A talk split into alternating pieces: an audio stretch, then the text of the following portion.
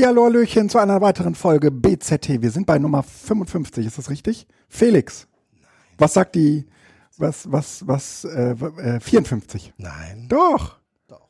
54. 10.04.2019, das machen jetzt ja alle so. Äh, um äh, in, in 300 Jahren, wenn äh, Außerirdische unseren Podcast hören, äh, auf dem Mars auch noch äh, wissen, äh, wie sie das einzuordnen haben. Äh, der Brexit ist immer noch nicht entschieden. Und wir stehen kurz vor der Europawahl. Oder? Hi Felix.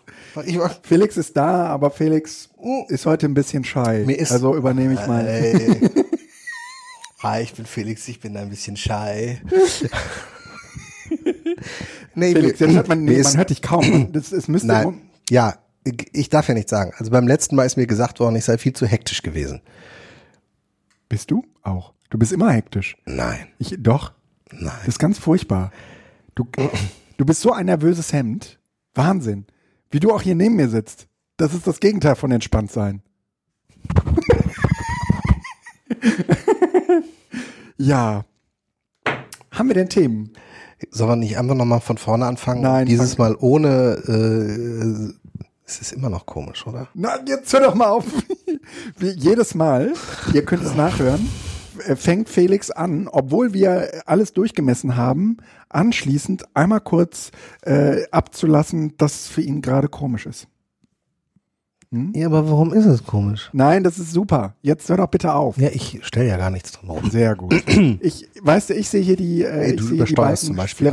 Ja, genau, Ich- aber ich, es, Ja, wenn du mach ich- redest, knistert es schon wieder bei mir im Ohr. Okay, ich habe mich ein bisschen leiser gemacht. Danke. Und, und genau. ich, wenn du beide einfach auf die gleiche Mal. nein, weil dein, äh, deiner ist näher dran als meiner. Oder Ja, weiter weg. mal. Ja, was denn nun? Ja, Kannst und außerdem, machen. außerdem redest du lauter. Ist doch gut so. Ich rede lauter. Pass auf. Lass mich das machen. Das ist total mein Job. unattraktiv übrigens, Und- äh, am Anfang des Podcasts ist immer nur darüber zu reden, wie man sich hört, weil die anderen hören das ja nicht mehr. Na, und deswegen habe ich versucht, so locker wie möglich einzusteigen und du hast es sowas von vermasselt. Sowas von. Egal. Felix, wir machen alle Fehler. Und wenn ich dir was sagen darf, wir sind ja Jetzt hier, weder ich. weil du wadern willst. Nein, weil ich mich. Weißt du, wenn ich, mach's so jetzt mache, weiter weg. dann wadert jeder. Also, Leute, äh, Felix äh, muss jetzt muss jetzt auch mal, also macht heute seine seine ersten kleinen Pod Podcast-Schritte und ähm, äh, ich versuche ihn so gut es geht mitzunehmen. Felix, äh, haben wir denn Themen? Kann ich jetzt schon was sagen? Ja, ja. Ja, das erste Thema ist Reaktionen auf die letzte Sendung. Der Guido hat da mal was zusammengestellt. Genau, wir fangen wie immer, weil einer unserer treuesten, unserer, unserer treuesten ähm, Mitpodcaster äh, ist ja der Marcel. Und der, der Marcel hat was äh, nach Telegram hat mal eine eingesprochen. ganze Stunde voll, ne? Genau, das hören wir uns mal eben kurz an. So, hallo, hallo. Ihr, ihr prangert an, dass keine Sprachnachrichten kommen.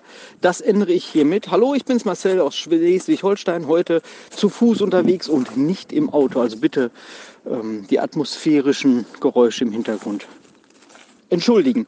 Ähm, herzlichen Dank für den Spoiler bezüglich NSA. Das ist großartig, weil ich bin gerade genau an der Stelle gewesen, ähm, wo die Dame ähm, herausfand, dass sich mehrere Personen noch in dem Haus befinden müssen, beziehungsweise dort durchgefüttert werden müssen. Und jetzt weiß ich ja auch, dass die Dame auch noch was versteckt. Herzlichen Dank dafür. Ähm, was aber bei mir getriggert wurde, ist nämlich genau die Tatsache, dass das ja ähm, Eschbach das großartig macht, ähm, Big Data da irgendwie ähm, zu verwurschteln. Erstmal Daten sammeln, sammeln, sammeln, sammeln und dann rausgucken, was man da an Rückschlüsse ziehen kann. Und ähm, da ist mir eingefallen, dass der Daniel Kriesel mal auf dem 33C3 einen großartigen Vortrag gehalten hat zum Thema Spiegelmining. Ähm, was ich hier einfach mal nennen wollte, ich werde gleich auch nochmal den äh, das Video hier verlinken. Geht irgendwie eine Stunde oder so, keine Ahnung. Und ähm, der hat auch ganz viele, ganz viele Daten gesammelt und zwar von Spiegel Online und ähm, führt dann Rückschlüsse äh, auf der Bühne äh, vor, die großartig sind. Ähm, vielleicht nicht immer alles korrekt politisch, was er da macht, aber hochinteressant und ähm, ja, mehr wollte ich gar nicht. Also hier ein Feedback und ich finde es großartig, dass ihr so regelmäßig kommt. Daumen hoch. Bis Sehr gerne. dann. Tschüss. Tschüss. Ja, das war der Marcel. Ähm, wir äh, versuchen das tatsächlich. Wir haben ja, wie gesagt, Termine bis zum Ende des Jahres und äh, freuen uns immer über genau solche Rückmeldungen, wie Marcel sie wieder mal äh, geplagt hat. Äh, der, äh, dieser, dieses äh, Spiegel-Mining-Video, das kenne ich auch gut, das empfehle ich in jedem Fall. Und wenn ihr schon dabei seid, dann guckt euch nicht nur das an, sondern alles, was David Kriesel so äh, bei YouTube hinterlassen hat. Er hat irgendwie vor äh, zwei Jahre vorher schon einen sehr, sehr großartigen Vortrag über Xerox-Drucker, äh, ähm, ähm, Scanner genau gehalten. Traue keinem Scanner, den du nicht selbst fälschst. eigentlich sind Kopierer, ja. Kopiergeräte, ähm, die ja äh, gleichzeitig auch immer Scanner sind. Und genau, traue keinem Scan, den du nicht selbst gefälscht hast oder so. Und ähm, das äh, ist auf jeden Fall eine, ein, sehr, ein sehr, sehr schöner äh, Aufschlag in Richtung ähm, mit welchen Problemen wir uns in der Digitalisierung oder mit der Digitalisierung zusammen rumzuschlagen haben. Ähm, ja, dann äh, gab es diesmal sehr, sehr viel. Willst du noch was dazu sagen, Felix? Na, nein, das, nein, Nein. dräng mich nicht. ich wollte auf das was sagen, was du jetzt ankündigst. Weil ich das spannend finde. Mach mal. Nee, ich weiß nicht, ob wir das gleiche, Doch, wir das gleiche denken. Wir haben sehr, sehr viele, sehr, sehr viel Feedback dieses Mal gar nicht so sehr in, äh, in, in Telegram bekommen, sondern als Kommentar auf unseren, in, in unseren Blog. Also dort, wo der Podcast auch nativ äh, zu hören ist. Und äh, das ist deswegen sehr schön, weil wir ähm, natürlich in der Telegram-Gruppe so ein bisschen so einen Exklusivitätscharakter haben und äh, ich bekam irgendwie vor, vor, vor zwei, drei Tagen nochmal eine Anfrage von einem Kollegen, der da unbedingt äh, Zugang zu haben wollte, aber dadurch, dass er den Link eben nicht öffentlich bereitstellen äh, wollen, ähm, ist das halt ein sehr exklusiver Kreis. Umso schöner ist es, wenn die Leute in das Blog schreiben, weil dann die Kommentare auch von allen anderen gelesen werden können und äh, eben auch in diesem Fall die vielen Anfragen an Felix bezüglich des Medienkonzepts. Weitere Anfragen dazu nehme ich gerne persönlich entgegen. Tagessätze sind individuell verhandelbar. Ja. Na, es scheint tatsächlich äh, ja. interessanterweise im Moment ein echt großes Thema zu sein. Ich weiß gar nicht warum. Ja. Naja, also äh, ich, ich äh, halte mich jetzt deshalb gerade knapp, weil wir gleich auch noch mal kurz was zum Digitalpakt sagen. Ähm, das Thema Medienkonzepte beziehungsweise eigentlich der formelle Rahmen der Medienkonzepte ähm, ist im Moment einfach sehr, sehr heiß. Von daher hätten wir wahrscheinlich sogar noch deutlich mehr Feedback oder sagen wir äh, Hörer in der letzten Sendung gehabt, hätten wir sie nicht Resilienz genannt, ja, sondern Medienkonzeptentwicklung oder Oha. Medienentwicklungsplan und Medienkonzepte. oh ja. Jetzt Ähm, fünf Schritte zum besten Medienkonzept, Ja. was dich überraschen wird, wo du nie dran gedacht hast. na, äh, den nächsten Titel machst du, Felix. Nee, ne? ich bin ja, also apropos Titel, ich bin ja dafür, wir nummerieren nur durch. Na, das, äh, das finde ich ganz doof. Ja, aber, aber was, die, die, die, ich habe jetzt jemandem gesagt, hier, guck mal, das ist unser letzter Podcast. Resilienz. Ah nee, auf dem Psychoquatsch habe ich jetzt keinen Spaß. Vielleicht ist es einfach auch abschreckend, als wenn man einfach nur sagen würde, PZT 053 54. Kann sein. Ich, Meldet euch doch mal dazu. Wollt ihr unbedingt pseudokreative Titel oder würde euch auch Oder eine gar Nummer reichen? Das, also im das- Sinne von äh, ja. jetzt pseudokreativ ist tatsächlich gerade albern, weil wir uns ja wirklich teilweise Spaß dabei hatten. Mhm. Ich denke nur an das äh, Delfine-Schlachten. Delfine schlachten. Ähm, und Ich äh, weiß gar nicht, was uns damals geritten schöne Apps ist, äh, hat total eingeschlagen, ähm, weil halt jeder dachte, da gibt's nur schöne Apps und so. Also ähm, äh, tatsächlich wäre die Frage, ähm, äh, ob das nicht manchmal eher irritierend ist und vor allen Dingen für diejenigen, die quer einsteigen, die da eher eine Irritation mit haben, weil es hier nicht wirklich was mit Ja, Inhalt immer zu tun hat. Also stimmt. ja, ähm, aber äh, Medienkonzepte. Wollen wir auf den, auf, auf den wirklich sehr, sehr langen äh, Kommentar von äh, Ben noch eingehen? Also ich würde gern noch ähm, ein, zwei Dinge tun. Also der hat ja auch der, jetzt muss ich einmal eben kurz mehr hier reingehen, der, der ähm, Also Knut. Knut, fang äh, gerne fang mit Knut an. Die wollten eh alle nur mit dir reden, aber du warst letztes, letztes Mal der Star der Sendung. Beim letzten Mal. oh Mann, ey, was für ein Elfmeter. Ey. Aber den musstest du nicht versenken. Du, du hast hab- ihn aber versenkt. Ich hab ihn Und nicht versenkt. Das macht was mit unserer Beziehung. Enttäuschung. Klarheit. Nein, ähm, der Knut hat auch nochmal gesagt, ähm, im theoretischen Teil des Konzeptes werden wohl eher Schlagwörter gesammelt. Das liegt aber auch daran, dass keine Zeit dafür ist, sich grundlegende Gedanken zu machen und die Vorstellung, eine Verbreitung in mehr als 20 Prozent des Kollegiums zu erreichen, unrealistisch erscheint. ähm, dazu, also das würde ich gerne mal ganz kurz thematisieren, so diese Frage, welche Bedeutung hat das Medienkonzept, wie geht die Verbreiterung und danach nochmal den Beitrag von Ben dann äh, kurz thematisieren, weil wir hatten gerade, saßen wir beim Essen zusammen, was noch so einen Schluck trinken, so, ähm, beim Essen zusammen und haben uns auch über den Sinn und Zweck von ähm, Barcamps im Bildungsbereich ja etwas unterhalten. Und ich habe etwas provokant formuliert, ähm, dass die Zeiten des Barcamps vorbei sind. Im Sinne von Empowerment auf der unteren Ebene, um überhaupt Leute, die Bildung digital denken wollen, um das jetzt sozusagen als ein Schlagwort mal zu nennen, zusammenzuführen. Ähm, dass die Zeit heute eigentlich eine andere ist, weil was heute nötig tut oder Not tut, ist eigentlich nicht ähm, Entrepreneure zusammenzubringen oder Empowerment auf der unteren Ebene zu schaffen, sondern eigentlich die Konzepte in die Breite zu tragen. Also jetzt sozusagen den, den, den Mittelbau, die, die, die, den Normlehrer, den, die, die einfach nur Lehrenden, nicht gar nicht negativ gemeint, mitzunehmen. Und äh, wie hast du das genannt? Welche op operational be beginnt jetzt äh, digitale Bildung wird jetzt operational? Ja, genau. Also eigentlich müssen wir uns jetzt nicht mehr so sehr die Frage stellen, warum wir das machen, sondern wie wir das machen wollen. Und äh, das ist äh, eher so ein Klein-Klein, weil es so, weil, weil man nicht sagen kann, naja, du musst es halt nur so und so machen, dann wird's schon was, sondern weil es halt irgendwie tausend Möglichkeiten, Bedingungen zu berücksichtigen gibt, Umgebungen, die eine Rolle spielen. Ähm, und dass es dann auch noch bei jeder Herangehensweise irgendwie anders ist. Ne? Die, die, die einen, die äh, eher mit gestellten, äh, mit gestellter Hardware arbeiten, die anderen, die ähm, eher äh, so ein Bring Your Own Device Konzept was auch immer. Und, und das musst du dann runterdeklinieren, bis auf die einzelne App, wie du das dann äh, gerade eben beim Essen auch so schön ausführtest. Ja, das fand ich, ein- Ne? also es, du hattest, meine ich, den Begriff operationalisieren, glaube ich, genannt, ne?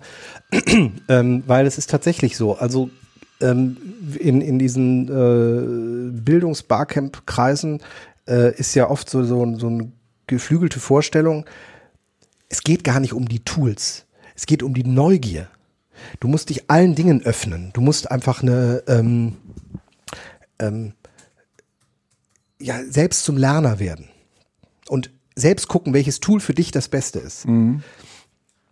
Ähm, ich würde auch weiter sagen, dass das die zu erstrebende Perspektive ist. Wir reden aber in der Schule von einem formalistischen äh, Bildungsinstitution. Und ähm, ich habe jetzt äh, vor ein paar Tagen mit einer Schule auch gesprochen, die führen eine iPad-Klasse ein und die sagen, äh, Probleme, die wir zwar irgendwie auf dem Schirm vorher hatten, aber die uns nie so deutlich geworden sind, die jetzt nach der Pilotphase absolut ja, zu, zu einem K.O.-Kriterium werden, fast von dem ganzen Projekt, ist, sie müssen standardisieren. Ja. Sie müssen definieren, in welcher App führen die Schülerinnen und Schüler ihre Notizen. In welcher App werden schriftliche, handschriftliche Notizen gemacht?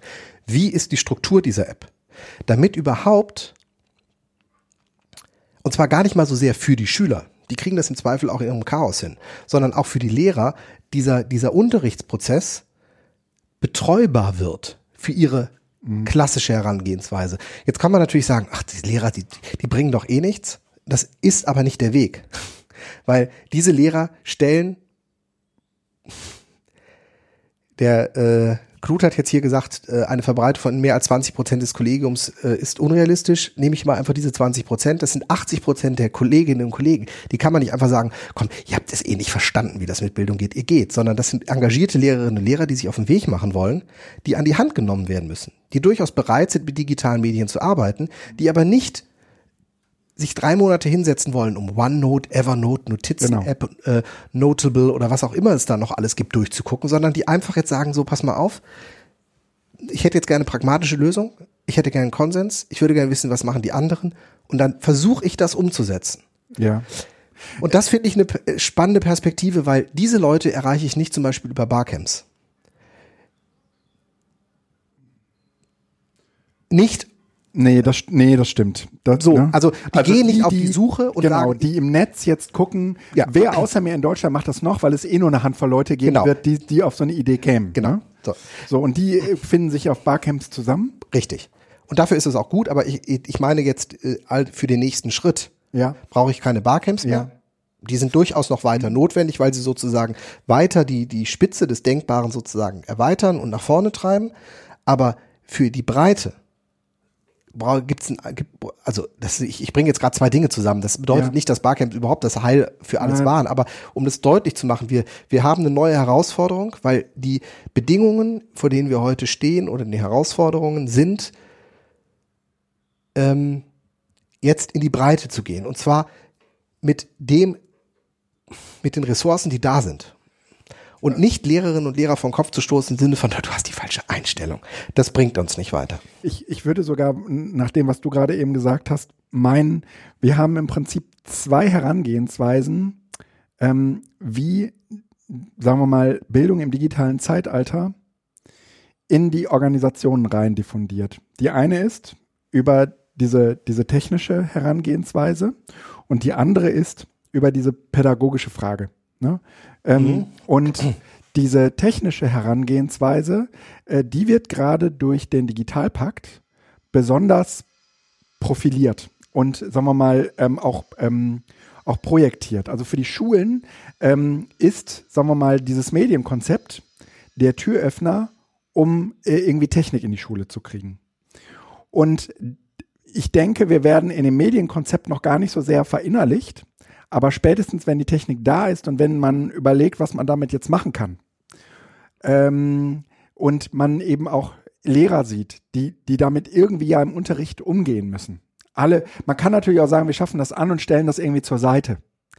Aber ähm, Wir haben 2019. irgendwie- das irgendwie- ging vor zehn Jahren. Genau, irgendwie ist die Technik ja auch nicht mehr so wie vor 20 Jahren, sondern sie ist ja auch deutlich beherrschbarer Es geworden. gibt, ja, und es gibt einen KMK-Beschluss. Also es gibt einen Orientierungsrahmen, der einfach gilt. Und, und deswegen ist im Moment die Herangehensweise eher die, der, der Weg über die Technik. Und der wird über kurz oder lang auch, sagen wir mal, diese Frage, ähm, sagen wir mal, im Prozess beantworten, wie wir uns pädagogisch darauf einstellen müssen. Und der andere Weg, das ist aus meiner Sicht irgendwie so das, was man aus den Reformschulen kennt, äh, oder aus Neuschu also aus Schulgründungen, die ähm, oder überhaupt, ähm, wenn, wenn pädagogische Institutionen sie auf den Weg machen und überlegen, wie sie das einbinden können, dass sie erst einmal, bevor sie irgendwas anschaffen, und das ist natürlich auch, sagen wir mal, der Grundgedanke des Medienkonzepts, so wie ich es verstanden habe, aber ähm, so in der Realität ist es halt anders. Das ist das Mittel zum Zweck. Aber normalerweise würde ich ja herangehen, würde ich mir überlegen, wie muss ich mich, also was ist, was, was ist eigentlich meine pädagogische Absicht? Und dann äh, folgen daraus eventuell ähm, äh, technische Implikationen. Ich sage, okay, wenn du das und das machen willst, wenn das sozusagen dein Interesse ist, dann brauchst du keine iPads, dann brauchst du überhaupt gar keine Tablets, sondern dann brauchst du im Prinzip eigentlich nur in jedem, in jeder Schülerhand ein, Smartphone oder so, ja. Aber das, das, das, das ähm, muss man sozusagen, das ist dann sehr pädagogisch gesteuert. Und ich würde sagen, äh, im Moment, und das ist überhaupt nicht falsch, das ist, das ist pädagogisch, würde ich sagen, äh, immer sehr, ähm, äh, sehr problematisch. Also es wird immer häufig stark problematisiert, wenn wir sagen, äh, naja, lass uns erstmal die Technik anschaffen und dann gucken wir, was wir damit machen. Äh, das finden wir als Pädagogen nie gut. Aber äh, ich glaube, es ist, ähm, also mich, mir hat das immer geholfen. Ich wusste vorher nicht, wofür ich einen 3D-Drucker brauche. Aber als ich ihn hatte und als ich damit gespielt habe und als ich verstanden habe, wie der funktioniert, da war es für mich, äh, da, da haben sich für mich auch pädagogische Möglichkeiten aufgetan. Und ähm, so geht's vielleicht auch dem einen oder anderen äh, Pädagogen oder Pädagogin, die irgendwie sagt, ähm, ich, ich weiß überhaupt nicht, was das macht. Ich, ich weiß überhaupt nicht, was das mit den Menschen macht, wenn, wenn die das benutzen. Aber ich muss das erstmal angucken, um davon ableiten zu können, was ich eigentlich damit machen will. Damit tust du aber zwei Dinge. Zum einen äh, formulierst du weiterhin eine Hoffnung, dass es doch zu einem besseren Bildungssystem führt. wenn die Technik erstmal da ist. Ja. Ist meine Hoffnung. Ja. Aber ähm, weißt du, ich, mein, meine Perspektive ist ja auch nicht Schule. Deswegen magst Ja. du das entschuldigen. Ne? Nee, es ist ja, äh, ich will es nur einmal klarstellen. Das ist ja nicht, ob das gut ist oder nicht, sondern einfach nur erstmal, das, das formulierst du damit. Ähm, äh, dazu hatten wir ja die Diskussion auch schon, dass sich hier die Schule an so einem, an so einer Weggabelung befindet. Machen wir adaptives Lernen oder fangen wir wirklich an, kollaboratives, gutes, in Anführungsstrichen, Lernen zu machen? Ähm, und der andere Punkt ist, dass du gerade dann noch gesagt hast, dass ähm, die Neugier dich dahin treibt, das einfach erstmal zu probieren und dass du dann erst siehst, welche Implikationen das eigentlich hätte, zum Beispiel gesellschaftlich und so weiter. ja, ja, ja. Damit ähm, unterstellst du Lehrenden eine Neugier, die du auch nicht grundsätzlich stellen kannst. Mag sein. Also, Mag, wa- wa- ja, genau. Da bist, du, da bist du noch mit beiden Ansätzen, bist du immer noch sehr, sehr stark, also au- auf, auf, diesem, auf diesem Bereich der, der großen intrinsischen Motivation.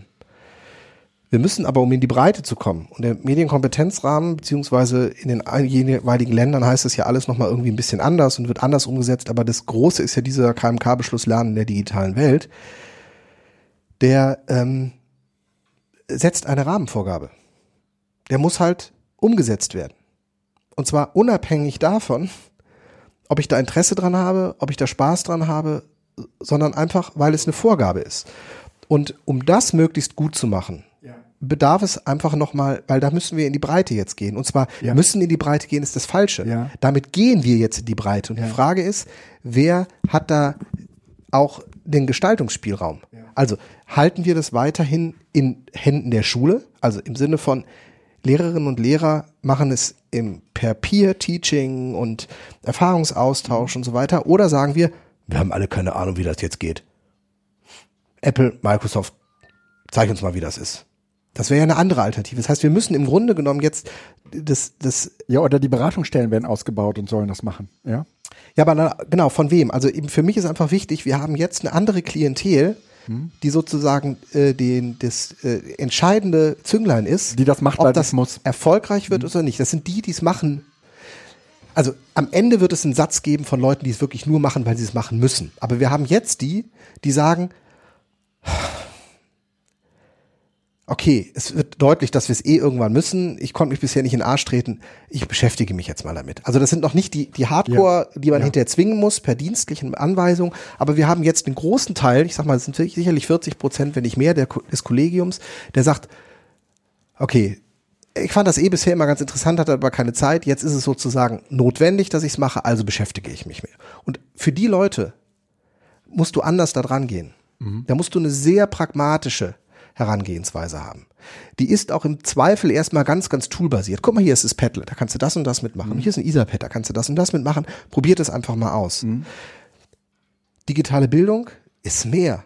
Ja, klar. Aber an denen hängt es jetzt, ob das in die Breite geht oder ob es am Ende doch eben nur beim digitalen Schulbuch landet, was dann wieder durch und durch didaktisiert ist und was keinerlei Tools in die Hand der Lehrenden gibt, einen wirklich kreativ kollaborativen Prozess Ja. zu steuern. Ja.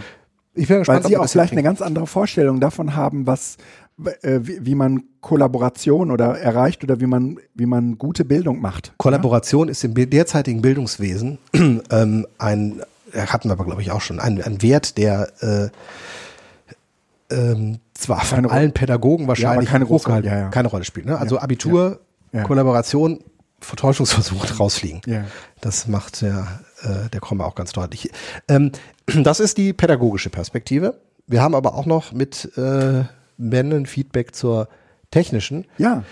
Der hat uns darauf hingewiesen, ähm, oder er hat die Diskussion so ein bisschen ähm, aufgeschlossen, wie ähm, gehen wir eigentlich mit, mit der Hardware um, wie machen wir das mit den Betriebssystemen. Er selbst ist eher so ein bisschen Linuxer, also sein Smartphone basiert auf Android, aber auf dem Kastenwurm und ähm, er versuchte eigentlich eher das, das Offene zu machen, äh, sieht aber auch die Pragmatik, die zum Beispiel das iPhone, äh, das iPad im Unterricht einfach äh, sehr einfach administrierbar und zu einer, einer vernünftigen, pragmatischen Lösung irgendwie gibt. Aber trotzdem stellt er halt die Frage, was ist denn eigentlich, wenn man noch Alternativen hätte? Und er verweist halt auf ähm, den Bildungsstick, Ja. Lernstick. Lernstick. Ja. und fragt, was wir denn davon halten würden. Also der Lernstick ist eine, ähm, eine, eine, eine USB-Stick oder eine SSD oder eine Festplatte mit einem bootfähigen System drauf, was an Intel-basierten Rechnern funktioniert. Das heißt also sowohl DOS-Kisten Ja. wie auch Macs. Ich habe es noch nicht getestet. Hast du es getestet? Nee, nee, habe ich nicht. Ähm, ich habe mir nur das System angeguckt. Es erinnerte mich so ein bisschen an äh, die digitale Schultasche, die es auch schon mal gab. Ähm, das war auch so ein USB-Stick, den man so dann so zentral aufladen konnte, wo man sich seine Daten holen konnte. Das ist jetzt ein Stückchen weiter. Ähm, Macht auf mich einen sehr geschlossenen Eindruck am Ende. Nee, es ist ein anderes Problem. Also es ist ein systemisches Problem, was dahinter steht. Also ich sag mal, vor zehn Jahren wäre das eine coole Idee gewesen, ähm, dass man quasi auf dem USB-Stick in die Schule geht, den in den Rechner reinsteckt, Ja. davon bootet und dann äh, geht man nach Hause und hat da auch seine Sachen. Ähm, heute haben wir alle ein Smartphone in der Tasche. Also da ist so ein bisschen die Frage, ähm, die Konkurrenz von so einem Lern Lernstick äh, gegenüber dem Smartphone, das mir gleichzeitig noch das Bildschirm und wesentlich kraftvollere Paket dazu gibt. Welchen Wert soll da der Lernstick haben? Außer dass er Open Source ist. Das ist natürlich positiv. Ähm, also ich finde das Feld, in das so ein, so ein Lern Lernstick reinpusht, etwas schwierig. Hinzu kommt, und das ist jetzt sozusagen das, wo ich glaube, das wird sich sowas nicht durchsetzen. Ich meine, oder hat sich nicht durchgesetzt. So, ist ja eigentlich schon auch vorbei. Das Projekt gibt's ja schon ein bisschen länger. Ähm, wenn eins vorteilhaft ist an den Tablets, dann ist es die geringe Rüstzeit. 15 Geräte in den Klassenraum geben, verteilen, Homebutton klicken und los geht's. Wenn ich jetzt 15 Wie nennt man Laptops, das so? Rüstzeit? die Rüstzeit, also die Zeit, um äh, den Klassenraum entsprechend zu rüsten. Dafür gibt's einen Namen. Ja. Das ist gut. Ähm, und wenn ich jetzt mit den Lernsticks arbeite, gehe ich in den Computerraum. Jeder Schüler klettert einmal unter den Tisch. Oder der USB äh, ist meinetwegen verlängert oben auf dem Tisch. Das aber dann auch vorbereitet, muss vorbereitet werden und da muss man im Zweifel gucken, ob dann auch alle Kabel stecken und sowas. Da muss ich meinen Rechner erst booten von meinem Stick. Das ist alles nicht praktikabel. Also die Idee dahinter finde ich total smart. Irgendwie.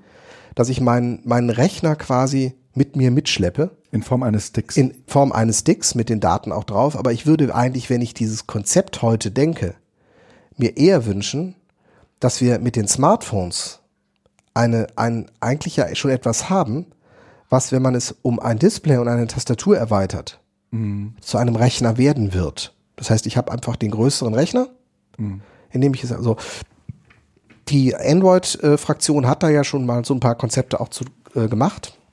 Ich weiß, dass die, der letzte Aufschrei von Palm auch so ein Gerät war, wo man sein Palm-Gerät äh, in einen, einen, äh, ein Laptop quasi Case stecken konnte und dann gab es ein größeres Bildschirm, auch mit einer erweiterten äh, Menüoberfläche und so weiter. Aber es hat sich halt nicht durchgesetzt. Und äh, ich denke, das hat einen Grund, weil einfach das eine und das andere von der Bedienoberfläche her so unterschiedlich sind, dass es auch nicht zusammengehört. Also ich bin unsicher, ob das was bringt. Ich fände es eher spannend, ähm, dass man, also welches Problem löst das? Eigentlich des Clou- Cloud-Speichers. Wir wollen keinen Cloud-Speicher haben, deshalb habe ich es auf dem USB-Stick. In dem Moment, wo wir den Cloud-Speicher aber nicht mehr mit ständigen Datenschutz und irgendwelche äh, ähm, entemanzipatorischen Perspektiven belegen. Ja, Im Sinne ja. von, man gibt ja die Daten aus der Hand, man hat sie nicht dabei, sondern sagen, Cloud-Speicher ist eigentlich auch in Ordnung. Ähm, dann kann ich es halt auch von allen Rechnern nutzen. Stimmt. Also Naja, und, und ich logge mich dann nur ein. Ja, also, also Office 365, da logge ich mich da ein, dahin habe auch überall meine. Daten. Und das ist die Konkurrenz, auf dem so ein Lernstick ist. Und dann würde ich eigentlich lieber eine Flexibilität und einen, einen Ja. anderen, einen natürlicheren Umgang mit Naja, Cloud-Lösungen und, und ganz ehrlich, du willst am Ende ein Gerät haben, mit dem du auch Medien erzeugen kannst. Also wo eine Kamera drin ist, ja, wo, wo ähm, und, und damit erschließt du dir ja schon auch nochmal einen, einen weiteren ähm, Zugang zu äh, Beobachtbarem, ja, im, im weitesten Sinne. Also alles in den Naturwissenschaften, ja, wo, wo ähm, das Tablet eben ähm, mehr ist als nur, nur Oberfläche, mit der ich, ähm, mit der ich den, den Bericht, den Projektbericht irgendwie schreiben kann, sondern ähm, mir auch noch das, das, die, die Video-App dazu liefert, mit der ich den, den Versuch nochmal in langsam nachgucken kann. All das, ja, das würde mit dem Stick gar nicht gehen. Ne? Nee, ich denke auch, dass es hier eher um, um einen konzeptuellen Entwurf geht, als um eine reale Lösung, die man jetzt groß ausrollt. Mhm. Ich denke, aber die Idee dahinter ist eigentlich schon, schon nicht schlecht. Ähm, ich habe jetzt gerade tatsächlich immer wieder, weil das für mich ein, ein anderer Bereich ist, wo eine ähnliche Herausforderung ist, die digitale Krankenakte vor Augen. Ja, du? Auch da geht ja, es darum, ich stimmt. möchte einerseits gerne meine Daten bei Mhm. mir haben, auf der anderen Seite aber auch jederzeit Ärzten, Ja. Lerngruppen, Lehrern so zur Verfügung stellen, wie ich es selektiv gerne hätte. Mhm. Und die digitale Krankenakte hakt ja auch daran, dass man da kein System findet, weil was möchte man? Du möchtest einerseits eine Cloud-Lösung haben, Stimmt. aber irgendwie sagst du, das ist nicht so sicher und die ganzen Krankendaten in der Cloud und dann geht's schief. Genau, lieber, lieber auf meinem Stick. So, mit anderen Worten, dann lieber auf dem Stick. So, und jetzt kommt der nächste Schritt. Ja, was ist, wenn du den Stick verlierst? Ja, das, da gibt's ja sozusagen dann auch Backups. Ich denke jetzt, aber in welchen Hersteller, in welchen Rachen wirft man denn diese Sachen? Ich persönlich würde sagen, am liebsten hätte ich meine persönlichen Krankenakten alle nur bei mir auf dem iPhone. Verschlüsselt, in der iCloud liegend, mit dem Schlüssel, den ich nur hier drauf habe, wo Apple auch nochmal sozusagen einen eigenen Key macht und mir auch dreimal sagt, dass wenn ich den verliere, auch Apple nicht mehr drankommt, sodass es sicher ist, dass es sozusagen Backup gibt, aber ich habe sie da drauf. Und wenn ich zum Arzt gehe, lege ich das iPhone bei dem hin, halt einmal meinen Finger drauf, dann kann der sich die Daten runterladen, kann die neuen Daten draufschieben und fertig. Und ich kann auch eine Freigabe geben, sodass er sich die Sachen eventuell bei sich auch nochmal speichern kann, die ich dann halt freigebe. Aber das wäre so ein Modus, den ich total sexy finde. Ja. Das funktioniert aber auch nicht, weil sich staatliche Organisationen niemals Apple Ja. oder Google oder jemand anders so anbinden würden, was auch verständlich ist.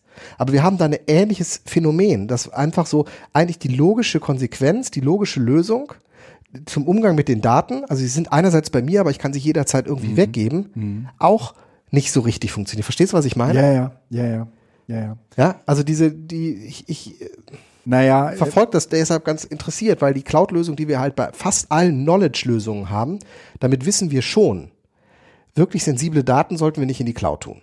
Beziehungsweise, wenn wir es tun, müssen wir halt wissen, dass damit ein Risiko verbunden ist. Eigentlich ist es aber etwas, was wir nicht wollen. Trotzdem ist Cloud eine sehr, sehr gute, sinnvolle Geschichte. Aber spätestens bei Krankenakten weißt du, das ist so sensibel, dass du es nicht nur nicht willst, sondern auch wirklich sagst, nee, also das ist eine ganz schlechte Idee. Aber wenn wir eine Lösung für diese Cloud-Geschichte äh, bei Krankendaten gefunden haben, dann haben wir dafür ein Konzept entwickelt, wie sowas passieren könnte, weil der, der Lernstick ist ja genau das. Im Sinne von, ich ziehe mein Gerät Ja. von dem Rechner ab, von dem Computer ab Ja. und habe meine Festplatte dabei. Das heißt, meine Daten gehören mir und ich kann mich überall einloggen und andocken, wo ein Rechner vorhanden ist. Backup jetzt sozusagen als nächstes Ja. Problem noch, weil du musst auch irgendwo mal ein Backup machen. Aber die Idee, ich gehe an den Rechner, boote, habe alles, was ich brauche, beende das Programm und zieh weg, ist schon nicht schlecht, aber sie wenn funktioniert nicht auf Ebene. dafür eine Lösung finden würde, weil es dem Geschäftsmodell entspricht, dann ist es Apple. Äh, Apple hat das ja mit der Health App. Da gibt's ja in Amerika auch erste Ja, genau, Ärzte, die genau. damit arbeiten. Ja, ja. Die, Apple hat das mit dem Wir können äh, das Apple von Pay keinem, auch. Wir können das von keinem anderen äh, großen Unternehmen in dieser Welt erwarten. Nein, aber andererseits sträubt es mich auch, dass man sagt, Apple hat das. Das heißt, alle Kunden von Apple können Zugriff auf die Krankenakte haben und alle anderen eben nicht. Das geht ja auch nicht. Nein, du, Du musst nein, nein, grundsätzlich Nein. Also das, das, Kon- API-gesteuertes das Konzept ist ja Standard tatsächlich, haben. gerade bei den Krankendaten, dass äh, sie noch nicht mal Apple selbst hat. Die einzigen, die die Krankendaten haben, das bin ich. Das ist zumindest, sagen wir mal, das Vertrauen, dass ich in diese Firma setze. Das ist richtig, aber es eignet sich nicht als Standard, wo du sagst, das ist jetzt sozusagen die Krankenakte. Das ist unser da, also das Modell ist da, Na, aber wir müssen es plattformunabhängig Es geht, denken. natürlich, aber es geht am Ende äh, irgendwie darum, wenn es jemand gelöst hat, dieses Problem, Ja, ja, dann äh, dann wird man das auch, äh, denke ich, relativ schnell reproduzieren. bin ich gespannt, ob das, so passiert. Also Apple arbeitet da ja im Moment dran. Ich will jetzt auch nicht wieder Apple. Äh, Naja, weil, weil. Ben gefragt hat, ob wir, ob wir Fanboys sind. Und das wäre mir ein bisschen zu emotional. Also ähm, ich, ich, ich würde sagen, ich habe alles durch, habe alles gesehen und äh, Apple hat zumindest einen Lösungsvorschlag, mit dem ich arbeiten kann. Ich, ich, ich, hab, ich, ich krieg das, krieg gerade wieder die Microsoft-Welt mit und ähm, ich würde sagen, an so vielen Stellen, ja, ist, wie heißt das, die Rüstzeit, ja, die du mit, mit anderen Umgebungen hast, so viel größer, ja, dass, ähm, ja, aber mein Herz hängt nicht an dieser Firma. Wenn, wenn, es, wenn es in anderen Bereichen äh, Lösungen gibt, äh, die, äh, die meine Art und Weise, ähm, Bildung zu machen, unterstützen würden, würde ich mit denen arbeiten. Ja, ähm, ich glaube, ich muss mich da etwas bedeckter halten. Ja, okay. Okay. Fanboy klingt böse, aber ähm, du bist bei Spotify, ne? Nee. Bei Apple Music? Nee. Bei Amazon. Okay. Nein, also ich bin da sicherlich ein bisschen befangener. Ich äh, habe bis ich habe nur Apple-Rechner gehabt und in der Konfrontation mit allen anderen Ja, ja, Bin ich wahrscheinlich mit den- viel eher Fanboy Ja. als, als ich. Aber ich habe zum Beispiel keine Apple, also ich, ich springe nicht auf alles auf, was Apple hat. Aber ich habe hab gelernt, mich mit den Bedingungen, unter denen Apple diese Systeme macht, so zu arrangieren, dass ich damit einen sehr, sehr guten Weg fahre. Ja. Und ähm, Das ich weiß, stimmt. dass ich mit Linux viel, viel mehr Möglichkeiten hätte, die mich aber am Ende nicht produktiver machen. Und in dem Sinne mag ich den von Apple oft erzwungenen Fokus auf bestimmte Dinge. Und ähm, ich bin aber kein Fanboy im Sinne von, dass ich alles habe. Ähm, also Apple Watch beispielsweise nicht, weil ich bisher tatsächlich keinen produktiven Mehrwert irgendwo sehe. Ähm, Naja, man muss ganz HomePod ehrlich sagen, schon, mir, also- mir, mir geht's jetzt irgendwie bei der Konfrontation mit Windows 10 so ein bisschen so, dass ich sagen würde, man, man steht und fällt auch mit seinen Gewohnheiten. Ja, ja, das hängt damit Ne? zusammen. Und, und ähm, letztendlich sind diese Gewohnheiten ja auch, sagen wir mal, in das Produkt implementiert, äh, weil sie genau das sind, was ähm, dieses Produkt am Leben erhält. Und ähm, mit, wenn wir von Gewohnheiten, wenn wir Gewohnheiten sagen, meinen wir eigentlich Abhängigkeiten. Denn das ist genau das, was dadurch entsteht. Ähm, nämlich diese, also es ist einfach wahnsinnig unbequem, äh, es anders zu machen. Und wenn du sagst Produktivität, dann würde ich sagen, ach, es ist aber am Ende eine Frage der Gewohnheit. Äh, und man kann, glaube ich, auch in anderen Systemen genauso produktiv sein. Ja. Man muss halt nur wissen, wie. Ne? Und ähm, irgendwie ist es auch bei mir wahrscheinlich ähnlich wie bei dir gelungen, ähm, dass es ganz häufig die Apple-Produkte sind, die, die, ähm, die mich, sagen wir mal, mit ihren Gewohnheiten eher gefangen genommen haben. Also es war sehr Wenn angenehm, diese Systeme zu bedienen und die haben äh, tatsächlich dann auch ähm, sehr produktive äh, Gewohnheiten hervorgerufen. Ne? Wenn ich eine Freundin am Tisch sitzen habe, die sagt, ach, ich muss mir mal wieder ein neues Handy holen. Ich so, warum das? Ist doch noch eigentlich in Ordnung. Ja, es ist jetzt auch drei Jahre alt. Außerdem ist der Speicher voll. Ich so, ja, ja, und? Dann löscht doch einfach was. Nee, da sind ja meine Fotos drauf. Sehe, und dann holst du dir ein neues Ja, Handy. genau. Ja, ich habe schon drei Handys zu Hause. Da sind die, der ist dann der Speicher voll und da sind die Fotos alle drauf. Und dann lade ich die zwischendurch auf und kann mir die Fotos wieder angucken. Dann merke ich halt, total pragmatische, gute Lösung. Die holt sich immer günstige Handys, nach zwei, drei Jahren ist der Speicher voll. Also sozusagen im normalen Tonus mäßig so, ne? So. Und dann sitze ich da und denke mir, ja, und ich bin echt froh, dass ich meine drei Euro im Monat für iCloud ausgebe und mir darüber keine Gedanken machen muss. Ja. Und meine Fotos sind auf allen Geräten und die Fotos von meiner Frau sind auf allen Geräten, also auf allen ihren Geräten und meine sind auf meinen Geräten. Und das, Und das kannst du mit technischem Unvermögen strafen. Du kannst aber auch sagen, das sind Gewohnheiten. Ja? Ja, ja, ich wollte gerade sagen, nur ich bin Die halt, Freundin ich hat- merke, ja. das ist nicht böse, sondern ich merke einfach nur, dass ich in dem Moment mir klar habe, warum ich gerne in diesem Apple-Kosmos bin, weil ich diese äh, Probleme, also ich habe halt alle Fotos parat. Das hat die Freundin nicht, aber die hatte auch kein Problem mit, nur ich find's angenehm. Die Freundin könnte natürlich auch Google äh, Fotos nehmen, nur da sage ich dann wieder, ach, Google alle meine Fotos und dann noch getaggt mit wer ist da drauf in den Rachen schmeißen, damit die damit umgehen können. Ich weiß nicht, irgendwie habe ich damit auch ein ungut, ungutes Gefühl. Dann lieber Apple, den ich Geld dafür gebe, dass sie meine Fotos in Ruhe lassen. Hoffen wir zumindest. Kann ich, Aber kannst das, du kann ich mich darauf verlassen? mein Kabel in Ruhe lassen? Kann ich das gleich? Kann ich, kann ich, kann ich mich darauf verlassen, dass Apple das tut? Nein, aber im Zweifel hat Apple so laut darum rauer gepustet, dass so laut gepustet, dass wir sie auf jeden Fall er, er hat in, in mein äh, Kopfhörerkabel ein, ein, ein, ein Knoten gemacht. Ja, ein Wickelknoten. Das ist das, wie man es eh aufwickelt. Gott, hör auf damit. Lass uns zum nächsten Thema wechseln. Bist du bereit? Äh? Es geht um äh, Aktu Aktuelles zum Digitalpakt Schule. Wieso hast du dein Thema vor Mainz geschoben? Ist ja auch interessant. Ich habe das nicht vor. Das Ja, äh, jetzt ich gut. habe Ja. abwechselnd das gemacht. Außerdem beginnen wir den Podcast mit Aktuelles zum Thema Digitalpakt. Weil bis der jetzt durchgeführt ist, hatten wir beim letzten Mal gesagt, machen Ja, wir ja. sozusagen immer so eine kurze Session. Mach ruhig. Nein, wir können das. Nein. Nein, Ähm, ja, jetzt will ich auch nicht mehr.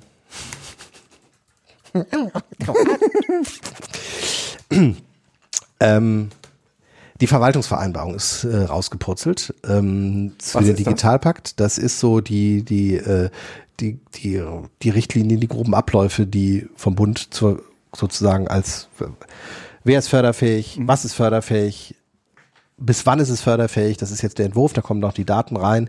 Ähm, ich verlinke das mal, beziehungsweise nein, ich verlinke das nicht, weil ihr sucht da am besten selbst nach.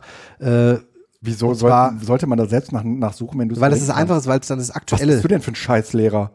weil es um die aktuelle Version geht. Also wenn man nach Verwaltungsvereinbarung Digitalpakt Schule sucht, Ja. dann kriegt man die aktuelle Version. Das bringt jetzt mehr als irgendwie eine Sache. Die, die ich, auf die ich mich jetzt berufe, ist vom 11.3. Ähm, Und äh, ist aber irgendwann erst äh, am 11.4., glaube ich, ins Netz veröffentlicht worden. Ähm, da steht dann zum Beispiel drin, dass der Eigenanteil der Länder bei mindestens 10 Prozent liegen muss, ähm, zu den bei den 5 Milliarden. Und dass, ich fasse jetzt einfach mal so ein paar Punkte zusammen, die eventuell interessant sind. Ja?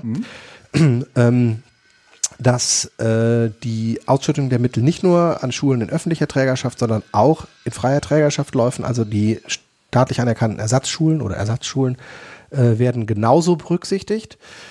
Ähm, die Größenordnung der Berücksichtigung ist dabei die Schülerinnen und Schülerzahl. Das heißt, äh, ähnlich wie bei den öffentlichen Schulen wird es also ein Budget geben, was dann auf Landesebene für die Ersatzschulen anteilig ihrer Schülerzahlen auch nochmal an die Schulträger der freien Schulen oder der Ersatzschulen ausgeschüttet wird. ähm, ja, was ist förderfähig? Äh, digitale Vernetzung, äh, WLAN, wichtig Lernplattformen, auch Cloud-Lösungen. Das heißt also auch auf Schulebene. Wie jetzt darf jeder doch seine eigene Cloud-Lösung? Ja, sowieso. Logineo ist nicht verpflichtend. Ist nur ein Angebot. Okay. Wichtig. Zitat gestern auch nochmal auf einer Veranstaltung von, aus dem Ministerium. Logineo ist ein Angebot.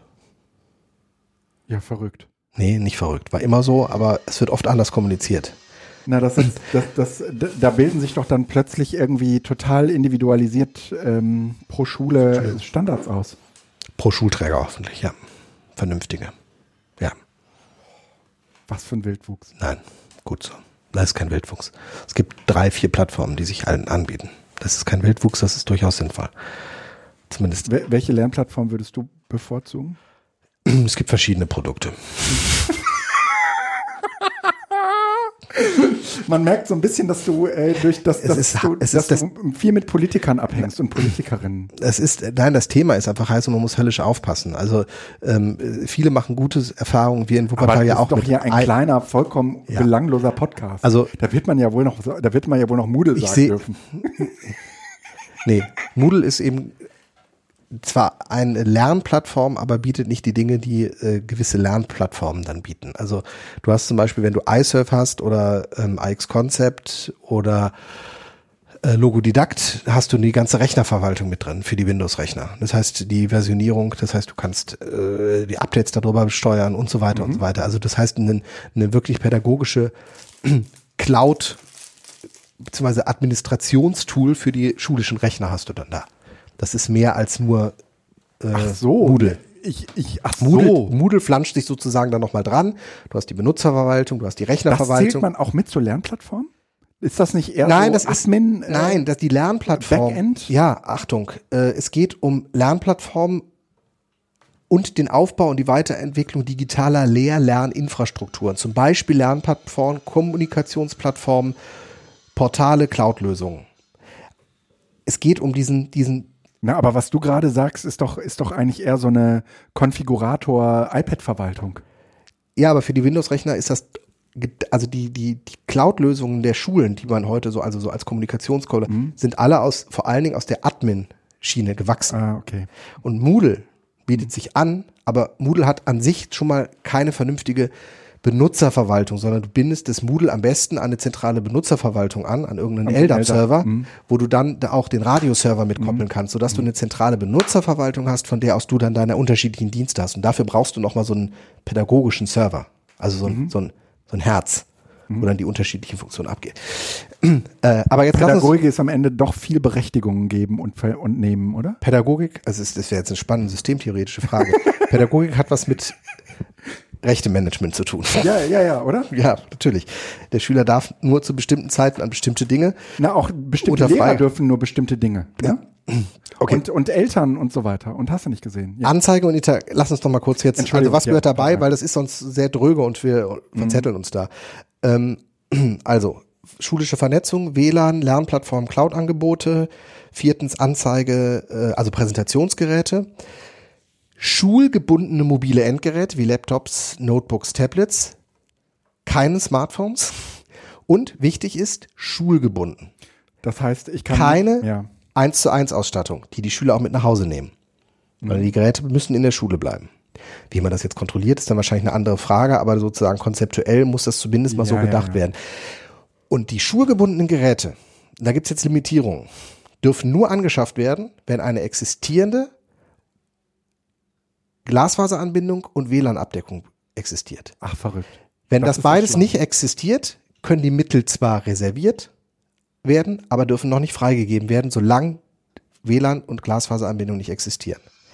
Der andere Punkt ist, die maximale Förderung in diesem Bereich, also digitale Endgeräte, liegt bei 20 Prozent der Gesamtinvestitionen für alle allgemeinbildenden Schulen pro Schulträger, also nur maximal 20 Prozent Ja. für der, Ja. der Mittel, die der Schulträger zugewiesen bekommen hat, oder 25.000 Euro pro Schule. Das ist alles nicht sehr, sehr viel. Nee, Also- aber letztendlich ist das ja auch alles nicht sehr, sehr viel, wenn man das jetzt mal auf die einzelne Schule runterbricht. Doch. Das sind schon äh, ganz schön erhebliche Budgets, die da auf die Schulen zukommen. Das ist he heftig. Ja, über sechs Jahre oder über vier Jahre. Ja, ja. Aber das ist, das ist nicht ohne. Das, das musst du erstmal stemmen. Und im Moment wüsste ich nicht, wie man das stemmen sollte. Also tatsächlich ressourcenmäßig.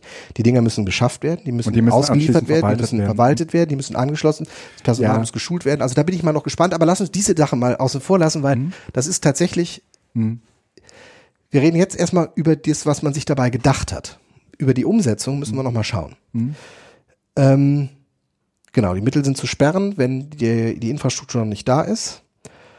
Und äh, ja, es können auch äh, Werkzeuge, Dienste eingekauft werden. Es dürfen auch externe Dienstleister mit äh, berücksichtigt werden. Aber ähm, Moment jetzt hier noch.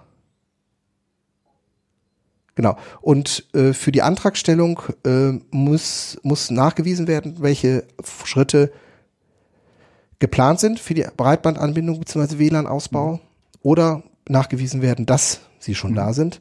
Ähm, und auch über ähm, die Fragen des IT-Supports und der Installation muss Rechenschaft abgegeben werden. Okay. Das heißt, ein Schulträger kann nicht ja, einfach geil. kaufen, sondern er muss klar haben, das und das und das wird auch Ja. gemacht. Damit Ja. die Dinger am Ende auch benutzt werden. Ja. Ja, beziehungsweise so weit erstmal, wie der Schulträger verantwortlich ist. Die Dinger sind nachhaltig in die Schulen gebracht worden und sind dort installiert und funktionsfähig. Jetzt greift dann die pädagogische Seite, die sozusagen den Umgang damit haben muss. Das ist aber nicht Aufgabe, also nicht direkt ordinäre Aufgabe des Schulträgers, dass die Dinger dann auch eingesetzt werden, aber sie müssen einsatzbereit sein. Sag mal, ganz dumme Frage, Schulträger, ist das sowas wie die Stadt? Ja. Der Schulträger ist die Kommune. Ähm, denen gehört sozusagen das Schulgebäude und die Ausstattung der Schule. Und vom Land kommen die Lehrer. Okay. Das heißt also, wir haben da die Trennung. Stadt kümmert sich in der Regel um die Gebäude und die Ausstattung und das Land um dieses Personal. Ja. Ja. Ähm, ja, also das ist jetzt im Moment äh, der aktuelle Stand. Äh, man geht davon aus, jetzt muss man natürlich aufpassen. Also, wir hat, ich war gestern auf einer öffentlichen Veranstaltung, in dem Sinne darf ich auch zitieren. Ne? Das darfst du. Ja. Ja. Ähm, Wenn du es machst, dann machen eine- die Zeitungen. Ja, gut, die interessiert das gar nicht. Also es ist, glaube ich, tatsächlich eine, ein Interessensbereich, der einer kleinen Gruppe irgendwie zukommt. Also ähm, die Schulen sind angehalten, bis ähm, nach dem Schreiben von Richter aus dem Jahr 2018 bis äh, Ende des Schuljahres 1920, also bis Ende nächsten Schuljahres, ihre Medienkonzepte auf Basis des Medienkompetenzrahmens überarbeitet zu haben. Das heißt, verpflichtend liegen die Medienkonzepte erst Mitte nächsten Kalenderjahres vor. Okay, also Juni 2020. So, laut Erlass. Sollte es vorher schon einen Aufruf für gute Schule Ist das geben? bundesweit so? Nein, Nordrhein-Westfalen. Also ich weiß nicht, wie es bundesweit ist. Da kann ich keine Aussage darüber sprechen. Ich rede jetzt immer über ein NRW. Das heißt also, vorher kann es keinen Aufruf äh, für Fördermittel von gute Schule, äh, von, von, vom Digitalpakt geben, der auf die Medienkonzepte sich Ja. beruft. Weil nach Erlasslage müssen die ja erst Mitte nächsten Jahres fertig sein. Das heißt, es wird eine zweiphasige Ausschüttung der Mittel geben. In der ersten Phase wird es Budgets geben, die den Schulträger zur Verfügung gestellt werden. Wahrscheinlich einfach nur blind auf Basis der Schülerzahlen und nicht auf Basis von irgendwelchen Medienkonzepten. Ja. Und ich bin mal gespannt, inwieweit sie dies, also äh, explizit ist gesagt worden, analog zu Gute Schule 2020. Da sind ja auch die Mittel dem Schulträger zur Verfügung gestellt worden. Der Schulträger konnte dann entscheiden, wie er mit den Mitteln im Rahmen der Förderrichtlinien umgeht. Und ich bin mal gespannt, ähm, inwieweit ähm, es eine zweite Phase dann geben wird. Gut. Ist das äh, der aktuelle Stand? Das ist der aktuelle Stand und ähm, Du, du verfolgst das ziemlich genau, weil es dein Job ist, ne? Ja, ich, ich äh, interpretiere das als Teil meines Jobs, äh, Jobs, weil ich da sowohl den Schulen wie auch dem Schulträger ähm, kompetent wie möglich Ja. im Rahmen meiner Möglichkeiten ähm, äh, beraten kann und zur Seite stehen kann und einfach äh, die Prozesse und Strukturen so weit ähm, ansprechen kann, dass sie nachhaltig funktionieren. Also bei Gute Schule hat das so gut geklappt, dass ich das halt jetzt weitermache, die Leute frühzeitig an den Tisch zu holen und überlegen, damit man nicht ins, ins Stolpern kommt, sondern dass man das schon so ein bisschen vorher überlegt. Und dafür braucht man halt die Infos, weil man ja wissen muss, was läuft und wie läuft's und äh, wie sind die Antragsvorgaben, beziehungsweise gibt als Teil der Verwaltungsvereinbarung auch eine Anlage, ähm, was die Schulträger, also wie die Schulträger den bereitgestellten IT-Support nachweisen müssen. Da gibt es so eine so einseitige Abhackliste, die man abhaken muss. Und das ist schon spannend, weil man damit einfach auch so ein bisschen so seine Qualitätsmanagement einfach nochmal so screenen kann. Also sein Verstehe. Qualitätsmanagement ist jetzt in Richtung Schulträger, Ja. dass der einfach auf dieser Basis nochmal so klar machen kann, wo sind wir eigentlich blind, beziehungsweise wie können wir intern, nicht von, da kommt jetzt extern, das kostet viel, viel Geld, sondern wie kann man intern sozusagen auch in so ein, so ein beständiges Qualitätsmanagement reinrutschen. Das macht auch Spaß. Ja. Ja. Soweit. Okay, dann hätte ich ein neues Thema. Und zwar die Subscribe. Du warst mal wieder feiern. Nein, das will ich nicht sagen. Also, ähm, ich hatte ja, also ich, ich war irgendwann auf einer der ersten Subscribes in Berlin in, äh, in, äh, im, Gebäude von der Wikimedia. Mhm. Und ähm, dann ging das ganz, ganz viele Jahre nicht, weil es, ähm, weil es scheiterte an den Herbstferien. Da bin ich dann halt immer mit den Kids weg und äh, habe keine Zeit für eine Subscribe. Ähm, und jetzt war ich aber, jetzt, jetzt war die halt in Köln und dann habe ich irgendwie schon Bock gehabt, da zu sein, weil ich, weil ich die Community mag. Also ähm, das, die Community rund um das Sendegate, muss man sagen, ja. Also ähm, ich ähm, kenne da halt auch irgendwie ein paar Leute, die ich, würde ich sagen, auf der einen Seite jetzt darüber kennengelernt habe. Ähm, es ist so ein bisschen wie damals mit dem Educamp, ja. Mm, Also da ist halt noch Aufbruch, also würde sagen, das gibt es natürlich beim Educamp auch noch so, aber ähm, das Educamp ist so ein bisschen eher zu so einer ähm, einer Klassentreffenveranstaltung geworden und die Subscribe gar nicht. Das ist halt irgendwie noch dieses Beschnuppern und gucken, was machen die anderen und äh, äh, haben wir das eigentlich in Gänze schon erfasst, was das so kann. Und ähm, ich war halt auch nur einen Tag da, aber die Location ist halt schon sehr besonders. Ist halt ne, ähm, Deutschlandfunk gewesen, so äh, Hat das denn gepasst? Wir hatten ja darüber gesprochen, dass es eigentlich viel zu viele Leute für die äh, Location sind oder war okay? Doch, das hat gepasst. Ja, würde ich schon sagen. Okay. So klassischer öffentlich-rechtlicher Rundfunk äh, trifft ähm, äh, Internetchaos, ja. Und, äh, und ähm, so, also das, also da- das war an so vielen Stellen. Du kommst da, kommst da irgendwie mit dem Hoodie rein. Äh, unten in der Tiefgarage und äh, da steht vor der vor der Tiefgarage sind so sind so Schiebetüren stehen zwei Leute die nichts anderes machen als zu gucken äh, ob die durch die Schiebetüren kommenden äh, rein dürfen oder nicht. Ähm, ne, so klassische Türsteher, ne? Äh, und die sind Ja, aber Party, ne? ja, sind aber offensichtlich irgendwie im Rahmen der ähm, des Deutschlandfunks da. Und ähm, die wissen, glaube ich, auch gar nicht, was da oben für eine Veranstaltung lief, sondern das ist deren Job. Ich habe echt man, also da, da denke ich manchmal auch so, Gott, ey, stell dir vor, du gehst arbeiten und du machst das, ne? Und dann denke ich irgendwie so, pff, wenn nicht meins, ne? Und dann, ja, also es ist halt schwer, so, ne? Und, und ähm, dann bist du da und dann gibt es irgendwie so eine Führung äh, durch das Gebäude und dann sind da natürlich irgendwie Leute, die erklären dir äh, den öffentlich-rechtlichen Rundfunk auch mal. Das ist auch ganz interessant. Mhm. Aber das ist so ganz anders als irgendwie die Motivation, die die Leute treibt, die da gerade Podcasts machen. Und deswegen ist auch irgendwie dieses, ähm, das ist das neue Radio. Das ist einfach sowas, das ist so, so falsch, wie es nur falsch sein kann, ja. Also Das Podcasts, ja, ja, Podcasts haben so, so wenig mit Radio zu tun, ne? Ähm, wie YouTube mit Fernsehen. Ne? Das, äh, dann sag nicht so wenig, sondern sag so viel. Weil äh, das Fernsehen und YouTube haben verdammt viel miteinander. Nein, gar nicht. Gar nichts. Von den Zeitressourcen, die Jugendliche damit verbringen, ja. Ja, aber das Das sind YouTube das sind, hat das Fernsehen abgelöst. Und das Entschuldigung, aber das Podcast- sind, das sind so zwei vollkommen. Das Einzige, was, was, was ich gerade noch, noch äh, gelten lasse, ist, dass äh, YouTube und Fernsehen ähm, im Prinzip das auf einen Bildschirm gucken, äh, ja, Ja, aber äh, nee, nee, ich gemeinsam meine mit haben. Zeit. Ne? Ich, ich verstehe, was du meinst, weil das einfach ein ganz anderes Organisationshintergrund ist hinter Podcast und Radio. Ja, noch nicht mal Zeit, weil die, verbringen das Vierfache an Zeit vor YouTube. Genau, aber nichts mehr bei vom TV. Das heißt, Ja. das, das, das ist das, Naja, was aber, substituiert. Ne, da, das, was, was ich höre entweder Radio oder Podcast, aber ich kann, wenn ich, wenn ich Podcast höre, kann ich kein Radio mehr hören. Naja, aber die Leute vergleichen diese Medien immer miteinander und sagen, das ist wie, Ra das ist wie Radio nur im Internet. Ja? Weil es halt nur auditiv ist. Nein, das ist also der ganze Entstehungsprozess, der ganze, sagen wir mal, ähm, Bürgerradio, das, was wir machen, ist hier Bürgerradio. nein, nein, nein, nein, nein, gar nicht, gar Warum nicht, nicht? äh, weil es, weil Bürgerradio sozusagen auch einen öffentlichen Sendeauftrag hat. Ähm, den haben wir nicht. Also wir, wir haben den einfach nicht.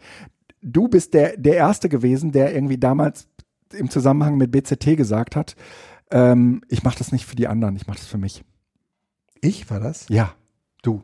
Du hast gesagt, na, das ist, äh, also wenn uns Leute zuhören, ist das schön, aber eigentlich, Haben wir das nicht von Anfang an? War das nicht unser, unser Setting? ha- genau, aber äh, öffentlich-rechtlicher Rundfunk und, Ach so, und ist Bürgerfunk für andere, ja, ja. ist für andere. Ja, Ja, ja, okay. also allein schon Du dieses überlegst, was andere brauchen. Ja, ja, okay. Konzept, ja, ähm, du fragst dich auch, was interessiert die, ne? Und dann machst du das. Mhm. Ne? Äh, du überlegst dir die Lücke, in die du reingehst, ja. Mhm. Und äh, das ist äh, auch deswegen sind die Formate ganz anders. Das ist viel länger, ja. Wir, wir stellen uns nicht die Frage, ob das in gute fünf Minuten passt und ob vorne und hinten noch Musik dran muss, damit die das überhaupt hören, ja. Ähm, wir müssen uns keine ähm, ökonomischen Frage, Fragen äh, stellen, ja. Wie, wie, wie finanzieren wir das? Das, das ist halt alles und das ist so viel anders, ja, als Radio, wie es nur anders sein kann. Mhm. Und ähm, jetzt in diesem speziellen, in diesem speziellen Genre ähm, äh, ha, habe ich mich mit ein paar Leuten unterhalten, die man so aus dem Bildungsbereich kennt, die zufälligerweise auch da waren. Karl-Heinz Pape zum Beispiel war da. Und war auch da. Ja. Okay. Ne? Äh, war, war mir gar nicht klar. Karl-Heinz Pape, äh, ich weiß nicht, ob ihr den kennt, der äh, macht immer das äh, Co, Co, ähm, wie heißt das Camp? Ähm, der, auf jeden Fall, das ist ein Camp zur beruflichen Bildung. Ne? Ähm, ähm, Mensch, ey. Coworking Camp nicht. Äh, Collaboration auch nicht. Ähm, so. Äh, bitte find das eben schnell raus. Ich erzähle weiter. Mit Karl-Heinz Papa habe ich mich lange unterhalten. Wir haben auch irgendwie ein, ein, paar Worte zusammen aufgezeichnet. Immer so ein kleines Aufzeichnungsgerät dabei. Macht offensichtlich auch seit Ewigkeiten schon Podcasts. Corporate Learning Camp. Corporate Learning Camp, genau. Also irgendwie so dieser Bereich der, der beruflichen Bildung, ähm, den, den äh, Felix äh, und, und ich, sagen wir mal so, eigentlich gar nicht im Blick haben. Ne? Ähm, und den ganz viele andere Podcasts, die sich, äh, die eher sich so mit, mit universitärer Bildung befassen, auch gar nicht so im Blick haben. Ähm, aber Karl-Heinz Pape ist ähm, so das für das Corporate Learning Camp, was Thomas Bernhard fürs Edu-Camp ist. Ja, dass ähm, selbst wenn der mal geht, ja, wird man immer sagen, dass, äh, dass das der Karl-Heinz Pape gemacht hat. Ne?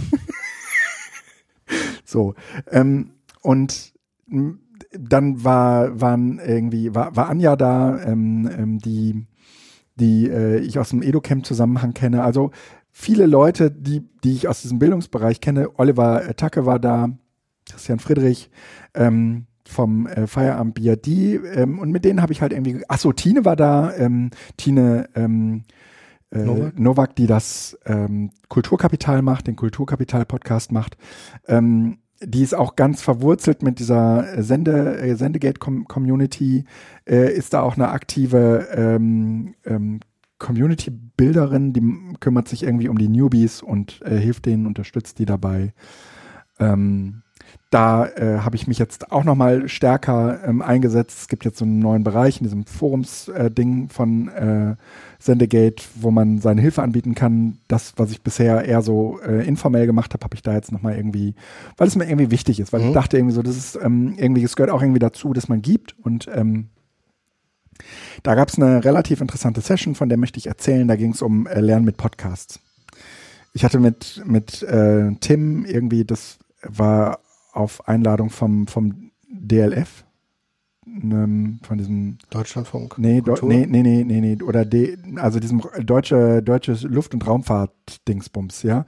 De, die sind Projektträger ganz häufig für ähm, BMB, BMBF DLR, genau, für BMBF-Projekte, also ähm, Bildungs-, äh, Forschungs- und Bildungsministeriumsprojekte. Mhm. Und äh, in diesem Zusammenhang ähm, haben ähm, Tim und ich mal was zu Podcast und, und Bildung gemacht. Das kann ich gleich auch nochmal eben verlinken.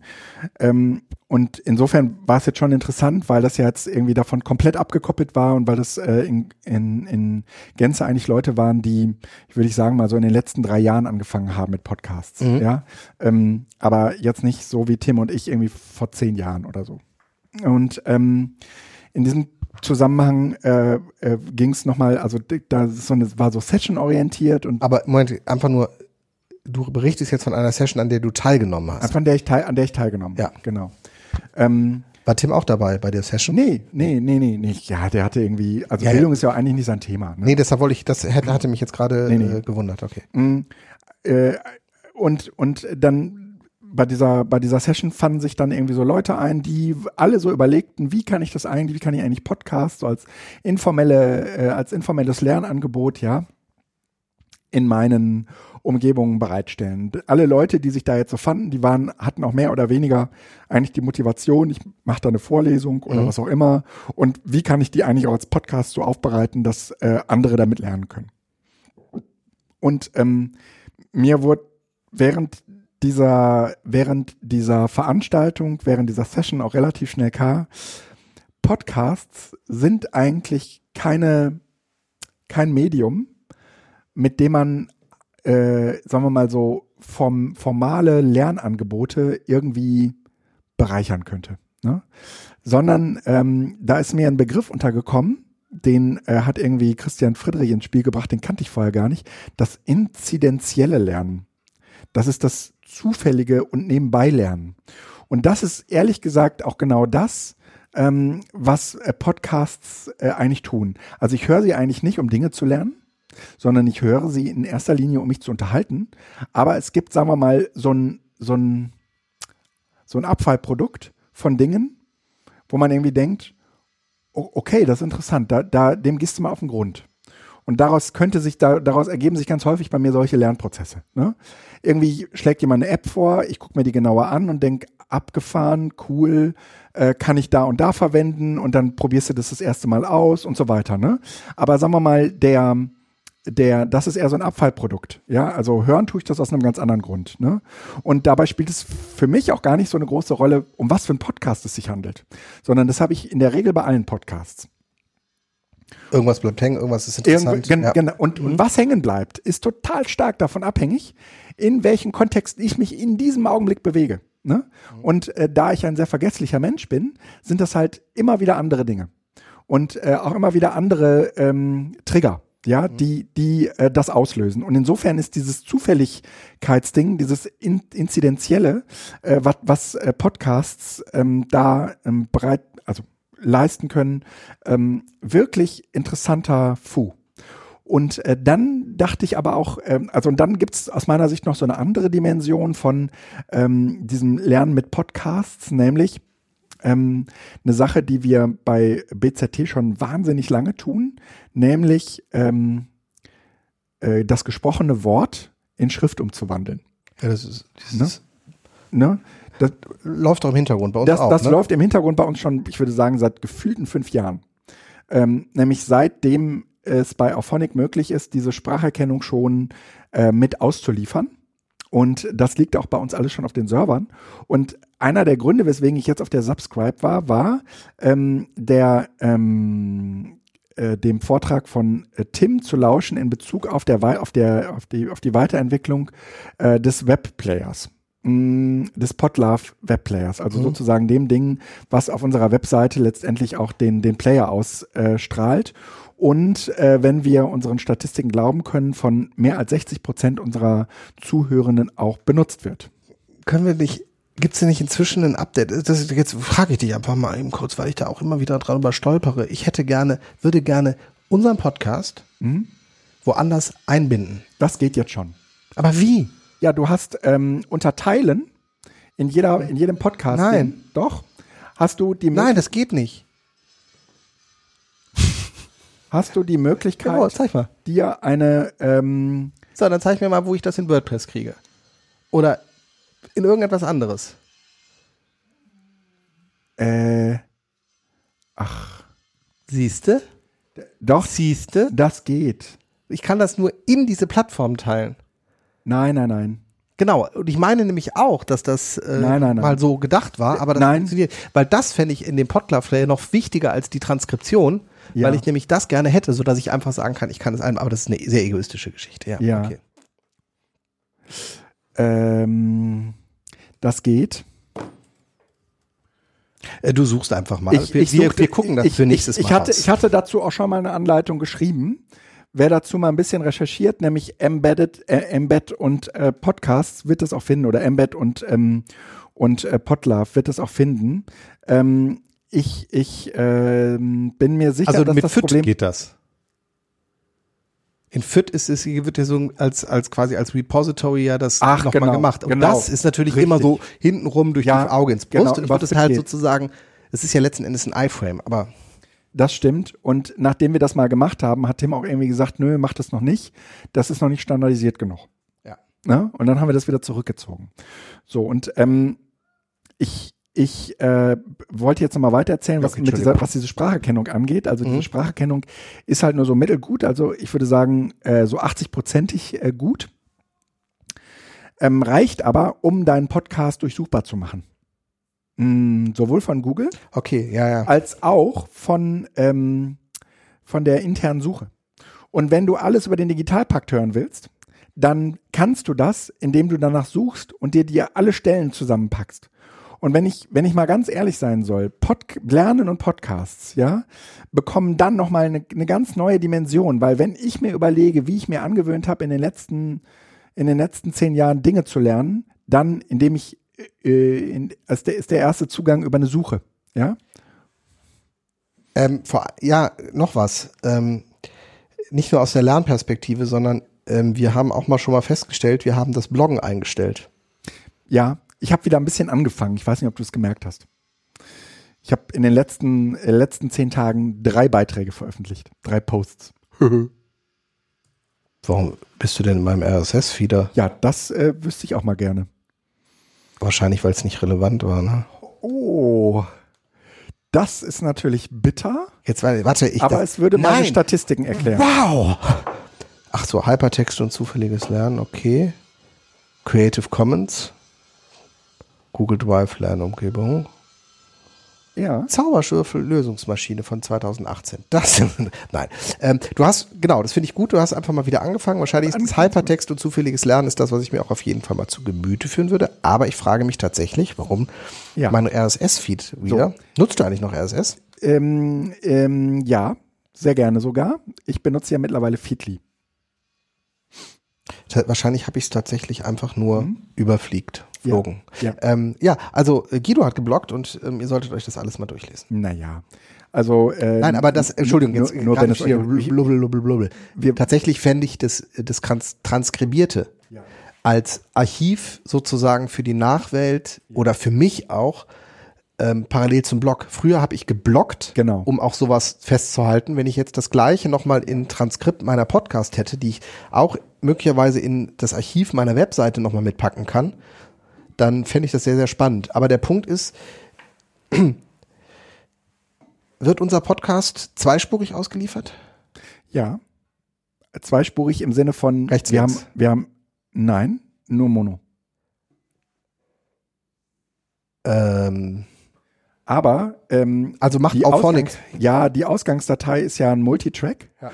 Und das besteht ja aus deiner Spur und meiner Spur. Gut, und die Transkription basiert auf dieser, Ja. auf diesem Multitrack. Ja. Das heißt, wir können relativ klar sagen, was ist Felix, was ist Guido. ja, das wird auch immer angezeigt. Sehr gut, ähm, weil dann würde ich das Ganze wirklich gerne nochmal so nachtranskribieren lassen auch. Müsste man eigentlich nochmal anschlagen, dass man das nochmal macht, weil ich glaube, dass einfach die Transkriptionstechnik auch besser geworden ist. Und dann fände ich das eigentlich spannend. Wann können wir das denn freischalten? Naja, also äh, Es ist freigeschaltet, ne? nee, also sagen wir mal so, die, ist schon drin. die WordPress Beta, also in der ähm, Podlove Beta ist es schon drin. Ähm, aber bei, bei uns in den WordPressen ist es noch nicht drin. Und ähm, Tim sagt, naja, wir sind fertig, wenn wir fertig sind. Ähm, aber eigentlich sind sie kurz davor.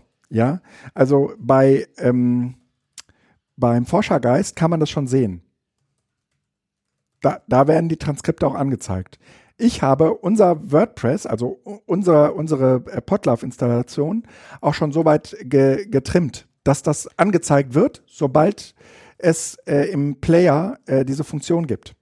Also ähm, ich habe Prinzip Irgendwo habe ich das doch auch schon mal gesehen, oder nicht? ja, ja, ich habe dir das schon gezeigt. Im Backend wahrscheinlich, aber Genau, nur. es, es wird halt auch eine, es wird nicht nur eine JSON-Datei ausgeliefert, sondern auch eine HTML-Datei. Und diese HTML-Datei, die kannst du dir auch anzeigen lassen. Und im Prinzip kann man die sich für jeden Podcast anzeigen lassen.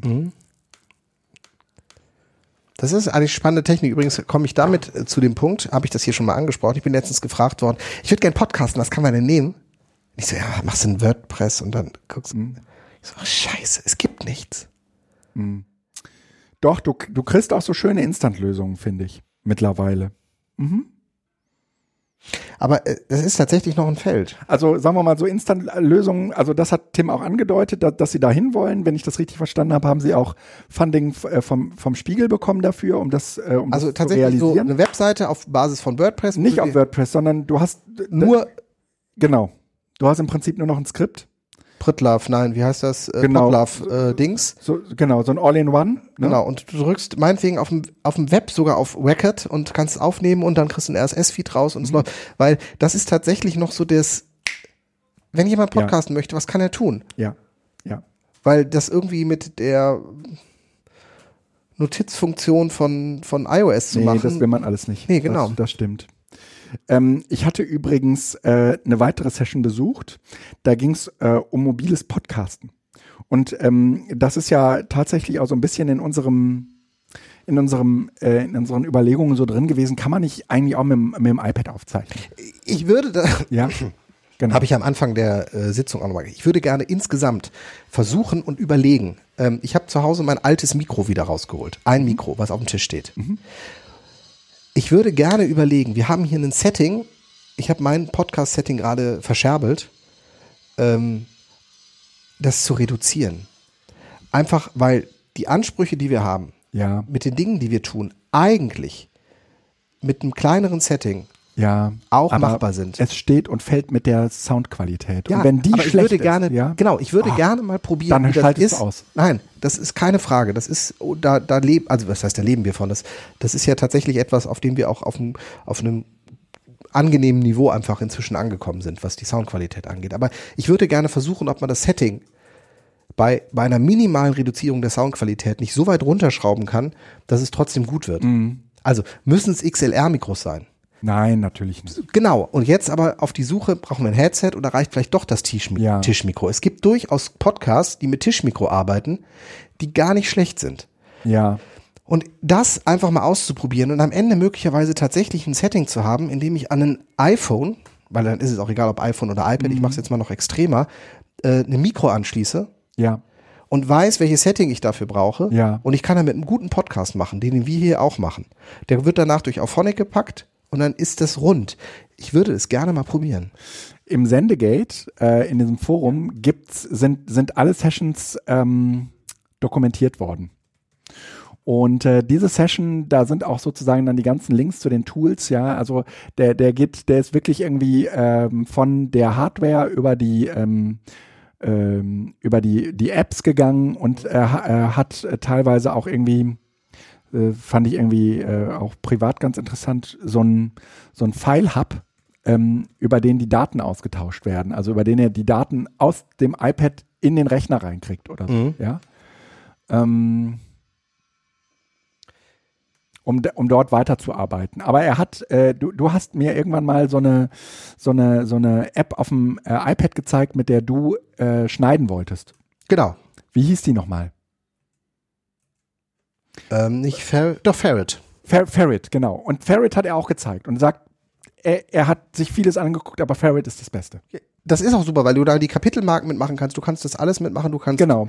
äh, Spursplitting machen. Das habe ich jetzt ja beim letzten Mal, als wir hier saßen und Ja. nur probiert haben, habe ich das ja. Ja. gekauft noch. Ja, Für- genau. Für 35 Euro oder sonst was. Einfach, weil wir hätten das Ding dafür. Ähm, sollen wir das nicht mal probieren? Jeder holt sich ein USB-Mikrofon und danach probieren wir das mal aus. Mhm, können wir gerne machen. Ja, also Sprechen ne? wir gleich nochmal drüber. Ja. Lass uns das gleich nochmal ja, eben kurz ja, ja, besprechen. Ja, ja. ja, also dieser Podcast war ja auch immer schon so der Ort für Experimente. Ne? Deswegen sind ja ein paar Sendungen ausgefallen. Ne? Ich, ich fände es einfach auch ähm, spannend, um zu gucken, also so im Rahmen von Minimalismus beziehungsweise irgendwie so reduzieren. Das, was wir hier halt tun, Mhm. ist ähm, fett. Ja. Geht Ja. es auch anders? Ja, ja. Weil allein dieses Zoom H6, das ist super, das kann man damit machen, aber Ja, kann man das nicht versuchen? Also, das lass uns mal Ja. drüber sprechen, genau. sehr, sehr, sehr schön. Ähm, dann würde ich sagen, machen wir weiter mit dem Rechtsgutachten. Ja, ähm, jetzt muss ich einmal kurz gucken. Und zwar Dem ähm, Rechtsgutachten dienstliche Arbeitsrechner für Lehrerinnen. Genau. Ähm, so, und zwar. Evernote ist einfach super. Ja? Ja. Weil ich das jetzt eh gerade nochmal suchen musste. Also, ähm, es ist ein Gutachten in Auftrag gegeben worden, inwieweit Lehrerinnen und Lehrer ähm, Anspruch auf einen dienstlichen Rechner haben.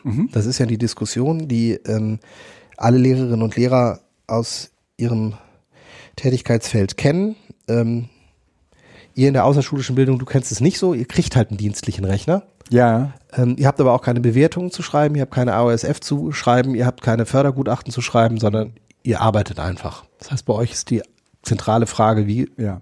dockt ihr euch an euren Kommunikationsserver an, sich Outlook. Ja. und Ja. mehr ist nicht. Äh, bei Lehrern ist es ein bisschen komplexer, weil die ja auf zwei Ebenen arbeiten. Einmal auf der Verwaltungsebene, das heißt Notengebung, Mhm.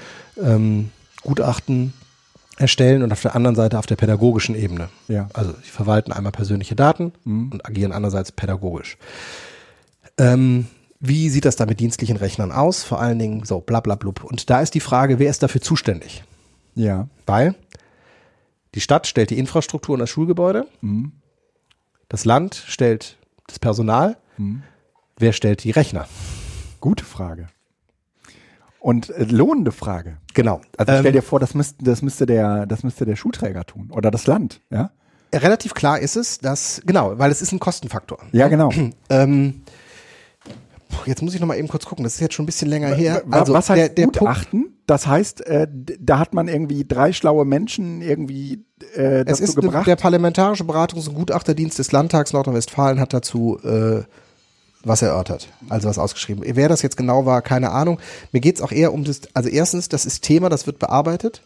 Und das andere ist, ähm, dass wir ja bei den Verwaltungsrechnern die Klärung schon haben. Die Verwaltungsrechner, die also dazu führen, die Tätigkeiten der Verwaltung, das heißt Noteneingabe, Sekretariat und so, Sekretariate, ja. Schulleitung, stellvertretende Schulleitung, also alle Funktionsbereiche kriegen einen Verwaltungsrechner vom Schulträger gestellt, ja. der aber auch den Maßgaben des Schulträgers nach Datenschutz Mhm. dann gerecht wird. Der auch administriert wird vom Genau, Träger. genau. Aber das ist der Verwaltungsrechner, das ist nicht der pädagogisch zu nutzende Ja, Rechner. Das heißt, da ist dann auch YouTube gesperrt, es können keine USB-Sticks angesteckt werden und so weiter. Hm. Ich- Und man tut so, als könnte man das voneinander trennen. Jedenfalls bei Lehrern. Im, im Verwaltungsbereich, jetzt im Sekretariat oder so, äh, ist das wahrscheinlich äh, durchaus denkbar, weil die ja keine pädagogischen Arbeiten tun. Aber die, die beides machen, also sowohl Verwaltung als auch Pädagogik, Wir kriegen erstmal die können das ja eigentlich nicht trennen, oder? Wir haben ja als Lehrer alle verwaltungs- und pädagogische Aufgaben. Es gibt nur die verwaltungstechnischen äh, äh, vom Schulträger auch äh, administrierten Funktionen, wie zum Beispiel die zentrale Schülerdatenbank, wo die Übergabe von der Grundschule dann erfolgt und so weiter. Ähm, oder die Schulleitungsfunktionen, aber die sind abgekoppelt eigentlich von der pädagogischen Arbeit. Also ganz kurz im Hintergrund, es gibt also einmal den Ausstattungsweg des oder die Ausstattungsverpflichtung, ich bin jetzt rechtlich nicht 100% sauber hier, ne? also irgendwo, dass der Schulträger Geräte zur Verfügung stellt. Es gibt aber auch die Verpflichtung des Landes, ähm, Beamtinnen und Beamten die benötigsten Arbeitsmittel zur Verfügung zu stellen. Bedeutet, wir haben sozusagen auf beiden Seiten eigentlich eine Verpflichtung. Und ähm, bevor man jetzt, jetzt muss ich mal eben kurz gucken, ob die das abschließend gesagt haben, wer denn jetzt zur Verfügung steht. Ähm, jetzt musst du mal eben einmal bla bam dam dam dam dam dam. Ja, ähm, ich hätte gerne mit dir auch noch das Thema genommen, Dinge geregelt kriegen. Da, Ich habe jetzt tatsächlich den Punkt, wer jetzt dafür zur, äh, am Ende dann äh, zu, zur Verfügung steht, äh, finde ich jetzt gerade nicht, aber es ist was anderes wichtig gemacht worden, weil die Frage, die auf jeden Fall erstmal geklärt werden muss, ist, und das ist jetzt auch der Punkt, an dem es dann hakt, aber das ist jetzt zumindest mit dem Gutachten mal festgehalten worden, also das ist vielleicht noch ganz interessant, das Gutachten ist von 26.11.2018, also noch gar nicht so alt, es ist also noch alles in der Arbeit, ist, dass man jetzt erstmal feststellt, welche Standards werden eigentlich in den unterschiedlichen Bereichen überhaupt mal definiert? Also beispielsweise, welche Standards gelten im pädagogischen Bereich? Welche erforderliche Softwareausstattung ist festzulegen? Welche pädagogischen Konzepte sind vorhanden, aus der sich dann eine Pädago eine, eine Softwareausstattung auch rechtfertigt, weil Ah. verwaltete Rechner, zentral verwaltete Rechner müssen natürlich auch einem Standard genügen. ja, genau. Wie sieht also, das mit welche Office-Programmen PowerPoint-Version oder sowas? Mhm. Also hier schreiben Sie, sicher lässt sich feststellen, dass gängige Programme wie zum Abspielen von Video, Audiodateien, so Office-Programme wie Word, PowerPoint oder ähnliches bereits nach dem gegenwärtigen Kern der Pläne notwendig sind. Zur Erfüllung administrativer Aufgaben wie Bewertung, Erstellung von Zeugnissen, Klassenbuchführung, Einsehen von Vertretungsplänen oder ähnliches dürften gängige Office-Software wie Textverarbeitungsprogramme, Excel, Kalender, etc. als Grundausrüstung genügen. Bezüglich der Softwareausstattung für die Datenverwaltung sind Anforderungen des Datenschutzes in besonderem Maße zu beachten. Das heißt, wir müssen jetzt erstmal hingehen und sagen, Ja. welche Standards gibt es da eigentlich? Und das finde ich ganz spannend, weil diese Frage tatsächlich jahrelang missachtet worden ist.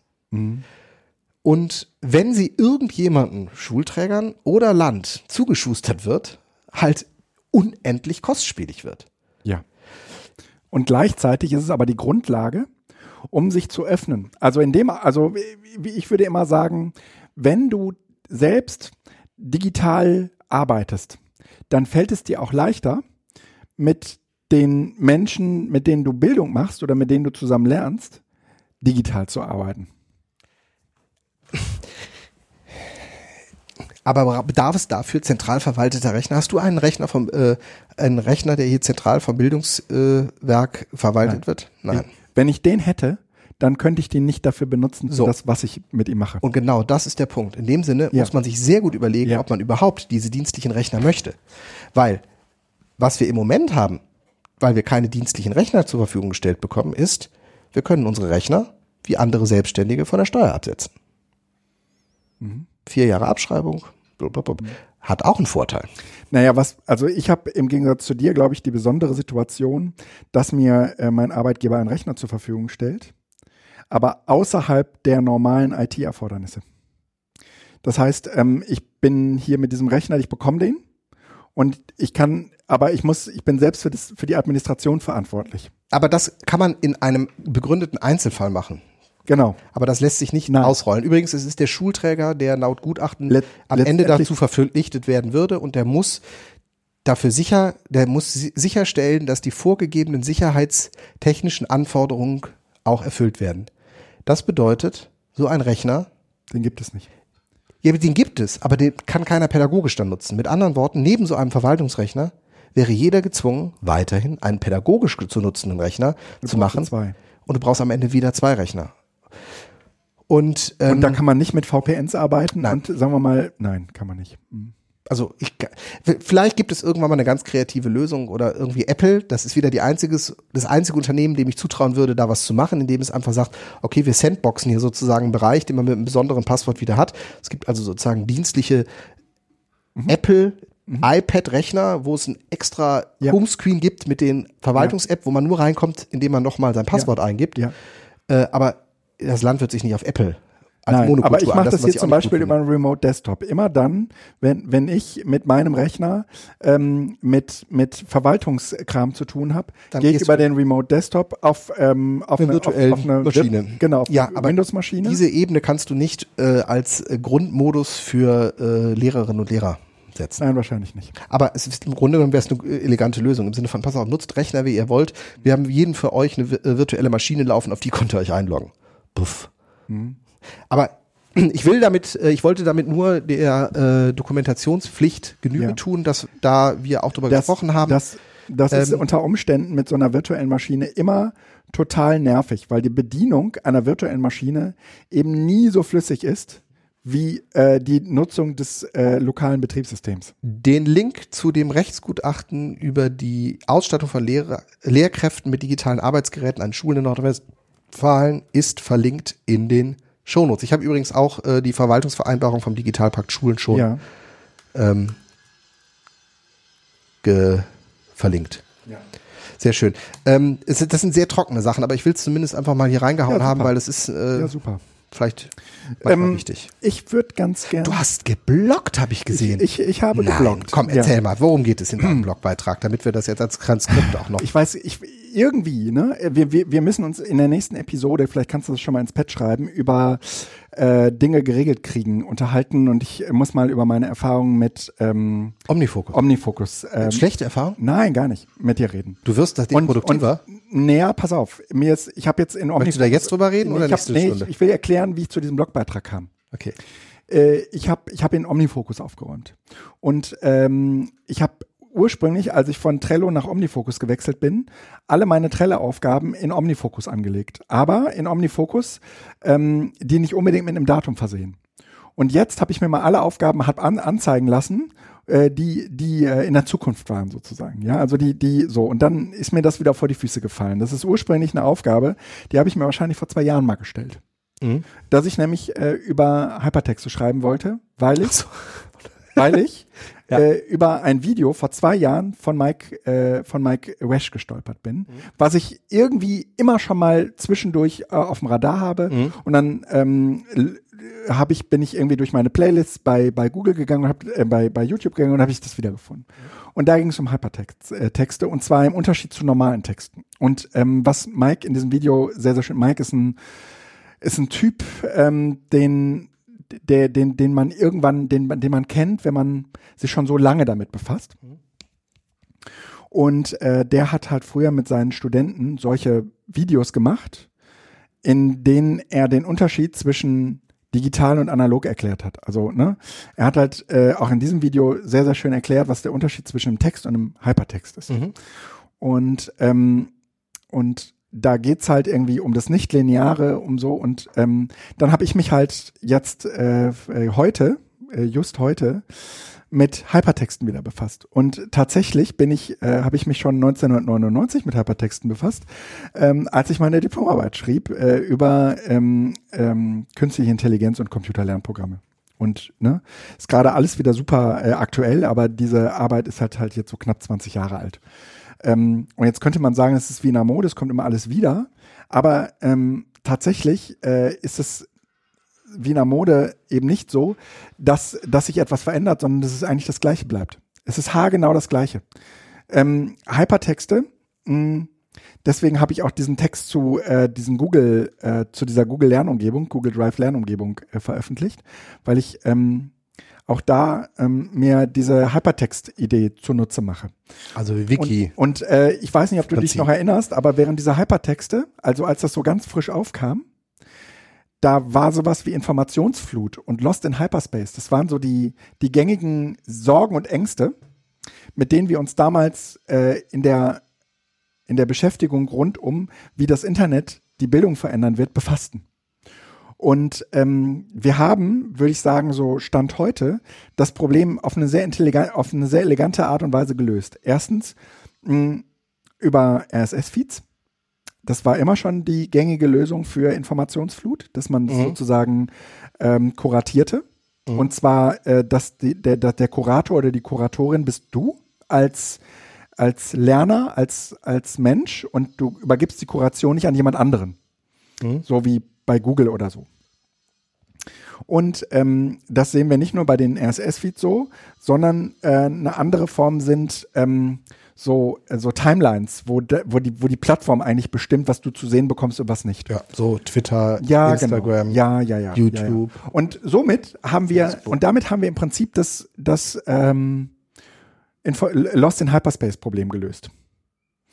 Ähm, das, das taucht deswegen heute gar nicht mehr auf. Wir haben jetzt ein anderes Problem, nämlich äh, wer äh, hat eigentlich die Hoheit darüber, wer, wer auswählt, was wir, was wir zu Gesicht bekommen und was nicht. Ne? Ähm, diese Hoheit haben nicht mehr wir, sondern andere.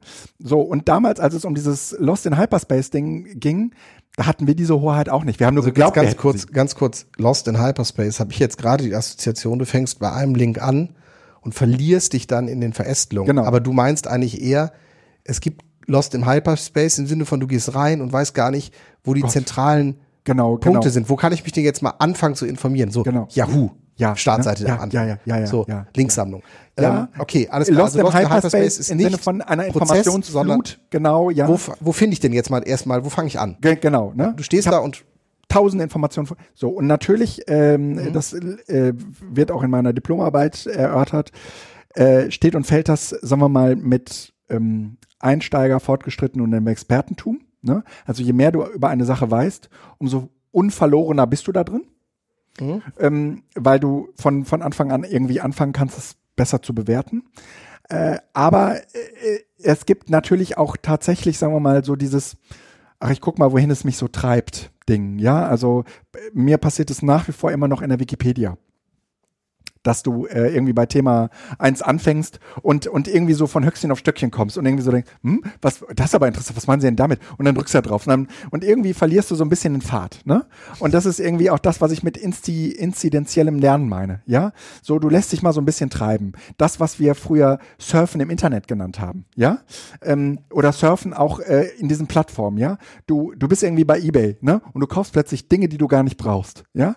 Ähm, das, das ist jetzt natürlich sehr negativ, aber ist, auch da passiert, da, da passiert sozusagen dasselbe. Mhm. Und ähm, letztendlich ist das, was diese Informationsflut beherrschbar machte, ähm, und was, was wir dann irgendwie Hypertexte äh, nannten, nämlich ähm, du, du lässt dich sozusagen treiben dass das etwas ist, was total biograf, was was äh, sehr viel mit Konstruktivismus äh, zu, zu tun hat, ja. Also mhm. ähm, du du selbst äh, versuchst sozusagen irgendwie anhand der Dinge, wie du sie bisher verstanden hast, ein ein ein Weg ne, machen, ein, ein Weg durch durch ähm, diese Informationsflut äh, zu nehmen. Und äh, tatsächlich ist das auch ja immer etwas gewesen, wo, wo jetzt der strenge Konstruktivist nie, hätte, nie, nie gesagt hätte, äh, naja, das machst du, weil es dein Wille ist. sondern weil es dich irgendwie, sagen wir mal, sozialisatorisch, biografisch äh, irgendwie an die Hand nimmt. Ne? Und ähm, das ist also nichts, was du wirklich willst, sondern eher etwas, was dich äh, sozusagen die eine Sache interessanter erscheinen lässt als die andere. Ne? Und insofern ist jetzt die Frage, was äh, ist jetzt eigentlich das Problem daran, dass äh, die Plattformen das auf eine gewisse Art und natürlich auch tun. Da ist es natürlich die Plattform und nicht so sehr deine Biografie, deine, deine unbewussten, sagen wir mal, äh, Motivation, Motivation, die dich ähm, Dinge äh, anklicken lassen und andere nicht. Und ähm, ich würde sagen, am, am Ende ähm, ist der Hyperspace oder der, der Hypertext immer noch eine Umgebung, die viele dieser Lösungen oder viele dieser Möglichkeiten äh, ohne Gewichtung nebeneinander stellt. Und das ist immer noch die Basis für diese ganzen Geschichten. Und, ne? und, und das macht das, das, das macht nur der Hypertext als solcher. Das, das äh, hat danach eigentlich keine einzige Plattform geschafft zu leisten. Und ähm, ich gehe in meinem Artikel darauf ein, dass es natürlich irgendwie so ist, dass auch der Hypertext, so wie er damals gedacht war, eher instruktioneller Natur war, weil ähm, die, über die Art und Weise, wie oft ich von einer Seite auf eine andere verweise, ich natürlich die Wahrscheinlichkeit erhöhen kann, dass Leute auf bestimmte Seiten auf jeden Fall stoßen werden. Ja? SEO, Search, ja, genau. Ja, ja, ne? das ist ja das, was dahinter steht. Mhm. Und äh, auch wenn man sich anguckt, wie diese äh, hypertextuellen Lernumgebungen damals gebaut waren, ähm, merkt man eben sehr stark, dass, dass man irgendwie ver versucht hat, verschiedene Orientierungsmerkmale zu schaffen, Inhaltsverzeichnisse. Ähm, ich habe da noch mal eine alte Lernumgebung von mir verlinkt. Ich habe da irgendwie das der allererste, die allererste Berührung mit HTML äh, war damals für mich, dass ich hergegangen bin, meine Diplomarbeit, zumindest den Teil über Lerntheorien, in so einen Hypertext übersetzt habe und ähm, da damit natürlich auch irgendwie verstanden habe, für mich versucht habe zu verstehen, das habe ich nach meiner Diplomarbeit aber erst gemacht, ähm, wie eigentlich so ein Hypertext funktioniert. Während meiner Diplomarbeit habe ich das überhaupt nicht geschnallt. Ich wusste überhaupt nicht, dass es dafür eine technische Lösung geben könnte. Ich wäre überhaupt nicht auf die Idee gekommen, das technisch zu lösen. Und ähm, dann äh, habe ich irgendwie angefangen, äh, das alles zu verstehen. Du hast das tatsächlich noch auf deiner Webseite Natürlich. auch. Natürlich. ist das von damals noch oder hast ja. du es dann transferiert? Äh, nee, das ist, äh, das ist, ähm, das hieß damals Hyperlernen. Und ähm, Gipro.web.de. Ja, ist eine, ja, genau, die, äh, die, die Mailadresse gibt's nicht mehr. Ich habe das aber alles irgendwie genau so erhalten, wie das war. Ne? Suchmaschine, mit Suchmaschine. Ja. Geil. genau, und ich habe damit einen Hypertext gebaut. Und ähm, tatsächlich passiert sozusagen äh, etwas bei einem Hypertext. Und wenn man sich diese, diese, diese alten äh, Überlegungen dazu anschaut, wie ähm, wir uns diesen diesen äh, Lernen in digitalen Zeiten genährt haben, ja, dann ist das, was wir heute eigentlich vorfinden, ein Endergebnis, aber das hat sozusagen einen Weg. Und ich glaube, uns sind auf dem, auf dem Weg dorthin ganz, ganz viele Dinge verloren gegangen. Äh, und ich bin gerade dabei, die wieder äh, auszugraben, weil ich die ja alle noch habe. Mhm. Und ähm, äh, mir die Gedanken darüber zu machen, was davon müssten wir eigentlich heute noch mal äh, zumindest ins, ins, ins Spiel bringen. Und Hypertexte sind eine Sache davon, ja, wo ich, wo ich schon irgendwie sage, das ist ein großer Wurf, ja. Also ähm, äh, auch, auch eine besondere Form des der Texterstellung, die damit ja direkt eigentlich zusammenhängt, ja. die eigentlich heute schon wieder nicht mehr genau. verlinken, also genau. seitdem wir nicht mehr bloggen. Na, auch bloggen war eigentlich, ist nicht das Hypertext-Ding. Nee, aber sondern das ist das Timeline-Ding. Ähm, ja, aber wir haben mit dem Blog und den ähm, äh, Links unter dem Blog, also mhm. wie heißt das, Backlinks? Nee. Mhm. Ja, also ihr weißt, was ich meine. Da ja. hatten wir natürlich das. Ja.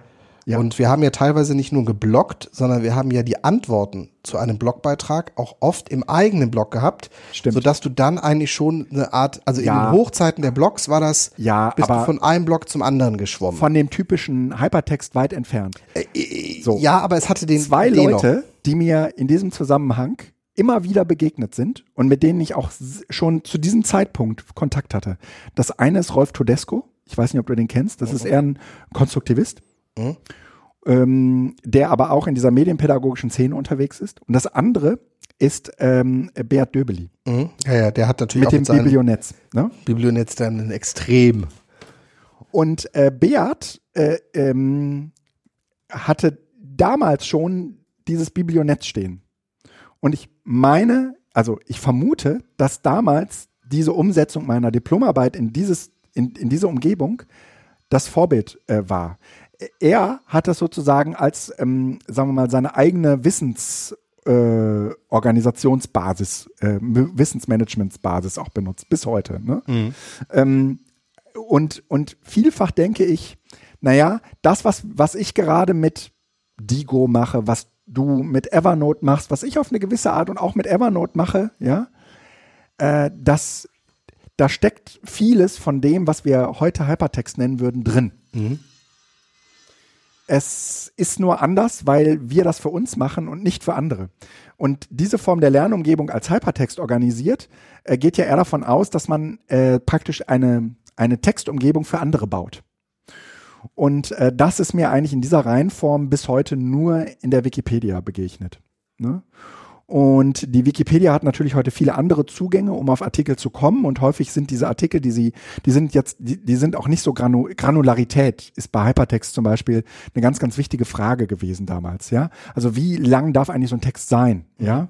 Mm, und ähm, bei mir in dieser Lernumgebung sind die halt relativ kurz gewesen und ähm, genau, du hast ne? immer nur so Stichworte, sodass du eigentlich auch ständig klicken musst, um hin genau, und her zu kommen. Genau, mhm. genau, genau. Und auch ständig die Möglichkeit hast, dich zu entscheiden, ja, und entscheiden zu müssen.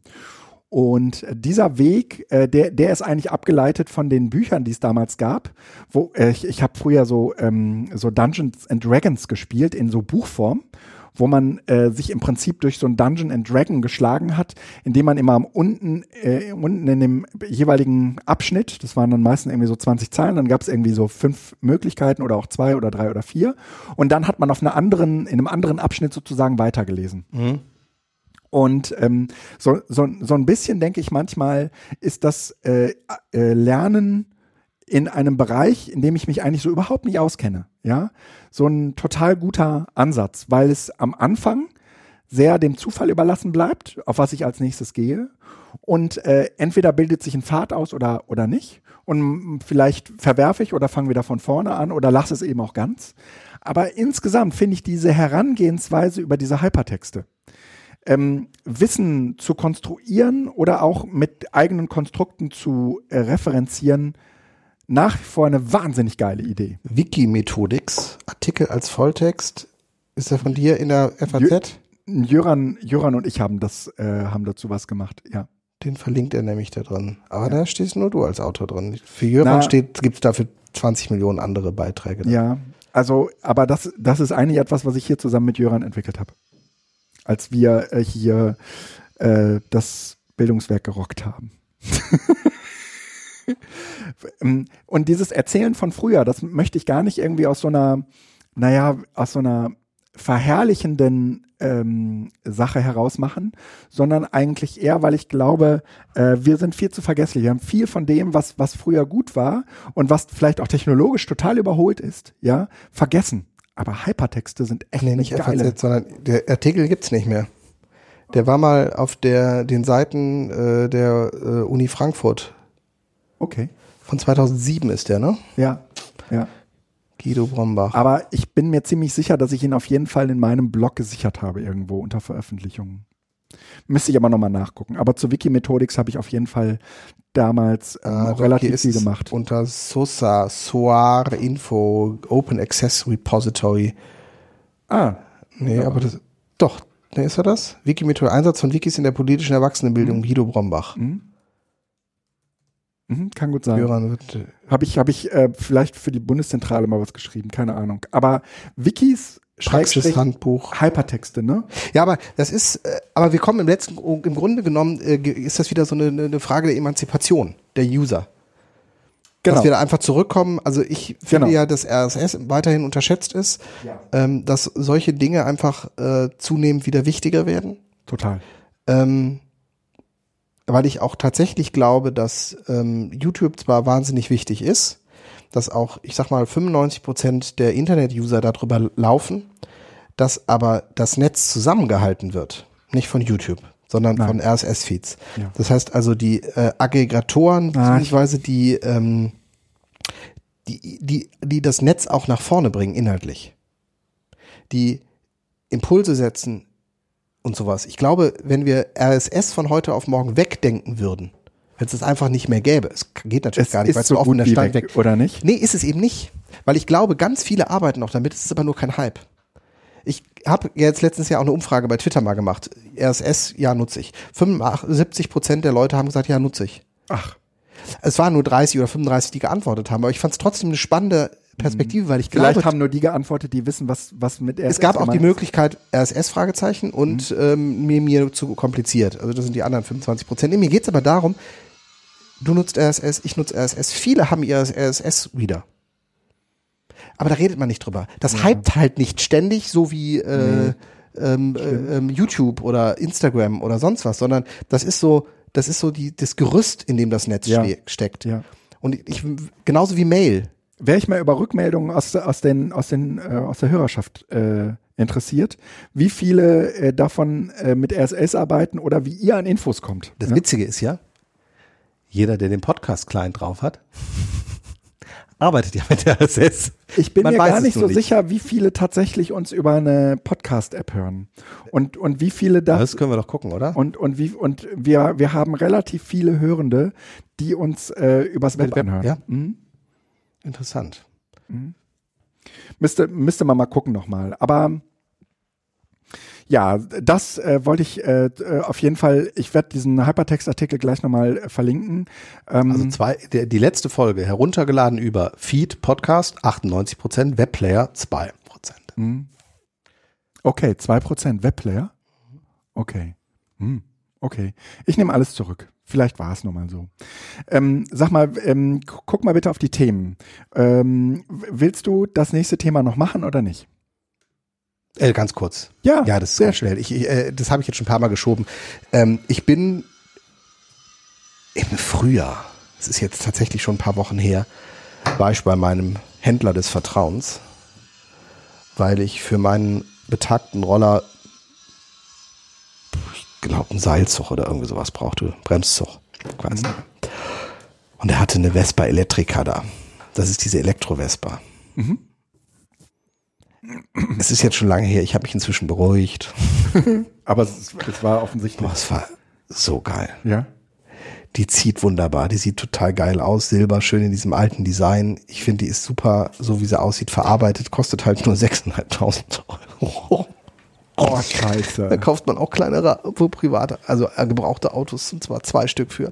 Also, ähm, keine Ahnung, aber ähm, jeder, der, also die ist halt jetzt äh, veröffentlicht worden, die gibt's, äh, also die ist ja lange angekündigt gewesen und irgendwie vor ein paar Wochen, Monaten, vor ein paar Monaten ist er halt rausgekommen. Ich empfehle tatsächlich jedem, ähm, der da auch ein Fable hat, sich das mal anzugucken. Äh, man braucht tatsächlich, ähm, weil sie einen nicht herausnehmbaren Akku hat, äh, eine Ladestation am Stellplatz. Das heißt, damit schränkt sich so ein bisschen der Nutzerkreis ein, weil man es nicht mit in die dritte Etage im Wohnhaus mitnehmen kann. Aber äh, als Gerät äh, extrem, extrem nett. Also Schnell fährt das Ding? äh, 45 km/h ist darauf gedrosselt, ist also eine 50er, aber zieht wahnsinnig gut an. Und man kommt Ja, mit einer Akkuladung, glaube ich, 80 Kilometer und man kann den Extension Pack, dann kommt man irgendwie auf 20, 200 oder 150 oder irgendwie sowas, aber zumindest voll straßentauglich. Und äh, es ist halt Vespa. Also das muss man auch sagen. Man kriegt ja diese ganzen China-Plaste-Roller irgendwie äh, teilweise für, für 1500 Euro oder sowas. Die sind günstiger als Fahrräder. Die sind günstiger als Fahrräder und ich frage mich halt immer, wo findet da eigentlich die Einsparung statt? Weil wenn ich einen Bosch-Motor und einen Bosch-Akku fürs Fahrrad hole, dann habe ich da schon irgendwie 1500 Euro fast draußen und ähm, äh, also da überschwemmt China im Moment mit seinen Produkten einfach den Markt und ähm, Guck mal, die Primavera Yacht Club 50 kostet nur 3750 Euro. ja, das ist aber auch ein Verbrennungsmotor. Ach so, ist das so? Ja, ja. Ach so. Vespa hat nur ein Elektro und das ist die Elektrika. Und äh, dann gibt es natürlich noch die ganzen anderen alten Vespas. Okay. Und Holla, die die lagen immer so von um die drei, dreieinhalbtausend Euro und jetzt halt liegt die halt bei sechseinhalbtausend Euro. Aber das hat halt einen Grund. Ne? Also ich meine, die Technik, das hat äh, schon irgendwo, lässt sich das begründen. Gut, und Vespa kann natürlich auch ziehen. Ne? Das ist ein, das hat, hat eine Marke. Aber was ich damit auch sagen möchte, ist, ähm, äh, nicht, also auch bei Fahrrädern. Du kriegst halt Fahrräder, Elektrofahrräder für 1000 Euro. Ja. Du kriegst aber auch Elektrofahrräder für dreieinhalbtausend Euro. Ja. Und die zweieinhalbtausend Euro, die die mehr kosten, die sind nicht reine Marge. Und ich bin jetzt letztens wieder auf dem Fahrrad gefahren für Elektrofahrrad für unter 2000 Euro. Das war vollkommen in Ordnung. Und dann bin ich auf dem Fahrrad gefahren für knapp 3000 Euro. Und dann merkt man das halt schon. Das sind die Kleinigkeiten, was wie, wie Gangschaltung und äh, äh, Motor zusammenspielen, wann und wie du schalten musst, ohne dass irgendwie der eine aufhört, äh, den anderen zu unterstützen, also vor allen Dingen der Elektromotor, dann die Schaltung. Oder alleine die Lautstärke des Motors. Das 3000 Euro Ding, ich habe den Motor nicht gehört. Bei dem für unter 2000 Euro hörst du halt die ganze Zeit dieses. Das ist auch nicht schlimm, das kennt man so. Aber ich will damit sagen, es hat schon einen Grund. Also es ist nicht nur äh, Wucher und äh, man muss sich das sehr gut überlegen. Ähm, ich stehe im Moment nicht vor der Entscheidung, ähm, aber ich will zumindest äh, sagen, das Ding Sagen, dass sich die Entscheidung plagt. Ja, ja, ja, ja. Also ja. ja, Ähm, äh, schöne Apps? Ja, ich glaube, es ist heute dein Ding, ne? Ja, warum eigentlich? Weil ich äh, minimalistisch unterwegs bin und äh, keine neuen Apps drauf Okay. habe, die für Handy mich voll? existenziell ist. Nö, aber ähm, Also ich fange mal an mit, mit Podlife. Ähm, Podlife habe ich äh, kennengelernt auf der Subscribe. Und ähm, Podlife ist im, im Prinzip eine kleine App, in der man ähm, sieht, welche Podcasts gerade live über, sind. über Studio Link live sind. Und das ist ehrlich gesagt auch eine schöne wie hieß niederschwellige denn früher dieser, dieser Dienst, wo man Live-Podcast machen konnte? Das hatten wir doch auch. Ja, ja, ja, ja, ja. Das, das, das war noch so ein Linux, äh, so ein Linux-Ding. Ja, äh, vergiss es, komme ich jetzt nicht drauf. Ähm, auf jeden Fall ist es eine schöne niederschwellige Lösung, um über ähm, über äh, wie heißt das? Ja, Livestreamings. Nee, nee, nee. Ähm, äh, äh, dieses Podlove ähm, Stream Ding, mit dem man auch telefonieren kann. Hast du Studio Link, Link, hast du ja genau. gerade schon gesagt. Ja, genau. okay. Mit dem man über, über Studio Link ähm, äh, im Prinzip relativ einfach äh, seine, seine Sendung live schalten kann.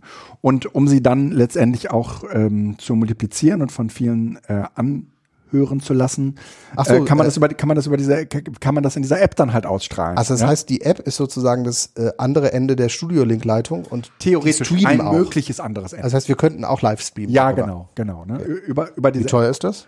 äh, das ist kostenlos. Ähm, Also wieder nicht nachhaltig. Nein, doch, doch. Also es gibt, also genauso wie, wie äh, Studio Link äh, ein Bezahlmodell einführen wird, an dem ich mich beteiligen werde, ähm, ist es ja auch so. Also wenn du nur hören willst, Brauchst ist es kostenlos. Wenn du nur hören will- willst, ist es kostenlos. Wenn du, wenn du äh, senden willst, kostet es natürlich. Ne? Ähm, brauchen wir den Studio-Link? Ähm, ja. Also Du brauchst es für deine. Ich, ich, ähm, also zu, ne, zumindest wenn du hin und wieder mal einen Studiogast dazu Mhm. schalten würdest und ähm, ach, Studio Link ist halt schon irgendwie auch toll. Ja, du magst auch die Art und Weise und Ja, ich mag es auch die Leute stützen, dahinter so, genau. und so, ne? Ja. Ähm, genau, aber äh, Podlife, wer also mal irgendwie gucken will, was gerade so live an Podcasts äh, los ist, meistens haben diese Sendungen ja auch, ähm, also hier werden jetzt offensichtlich auch Sendungen angekündigt. Hier geht's erst äh, zum Beispiel bei Happy Shooting heute live dienstags ab, ab 18 Uhr, aber sie sind offensichtlich jetzt schon on. Und dann gibt's My, Mac and I, das ist ein Testkanal, der gerade online ist. Ähm, da wird also auch noch viel ausprobiert, aber man findet auch einfach viele Live-Sendungen. Also alles, was durch Studio, was durch Studio Link geht und live geht, das wird von dieser App auch abgebildet. Ne? Sehr schön. Ähm, und äh, Live-Podcast hören ist ja nochmal ein ganz anderes Feeling. Mhm. Dann äh, Machst du das? selten. Ich habe es noch nie gemacht. Nee, es ist selten. Für mich Es ist, das nicht- sozusagen. Ja, ich habe ich hab die seitdem am, am Laufen und ich gucke zwischendurch gerade das- mal rein. ja. Manchmal denke ich, ach wie, das, das gibt's live und dann, dann höre ich mal Ja, rein. okay. ne? Auch so zum Einschlafen höre ich da manchmal rein. Dann, äh, weil die meisten Podcasts tatsächlich abends live gehen, die machen das nicht so wie wir mittags, ne? Ja. Dann ähm, eher was für eure Kinder als für euch. Eine App, die heißt Sketch AR. Und Sketch AR macht sich den AR-Modus, also den Augmented Reality-Modus von, von ähm, dem iPhone zunutze.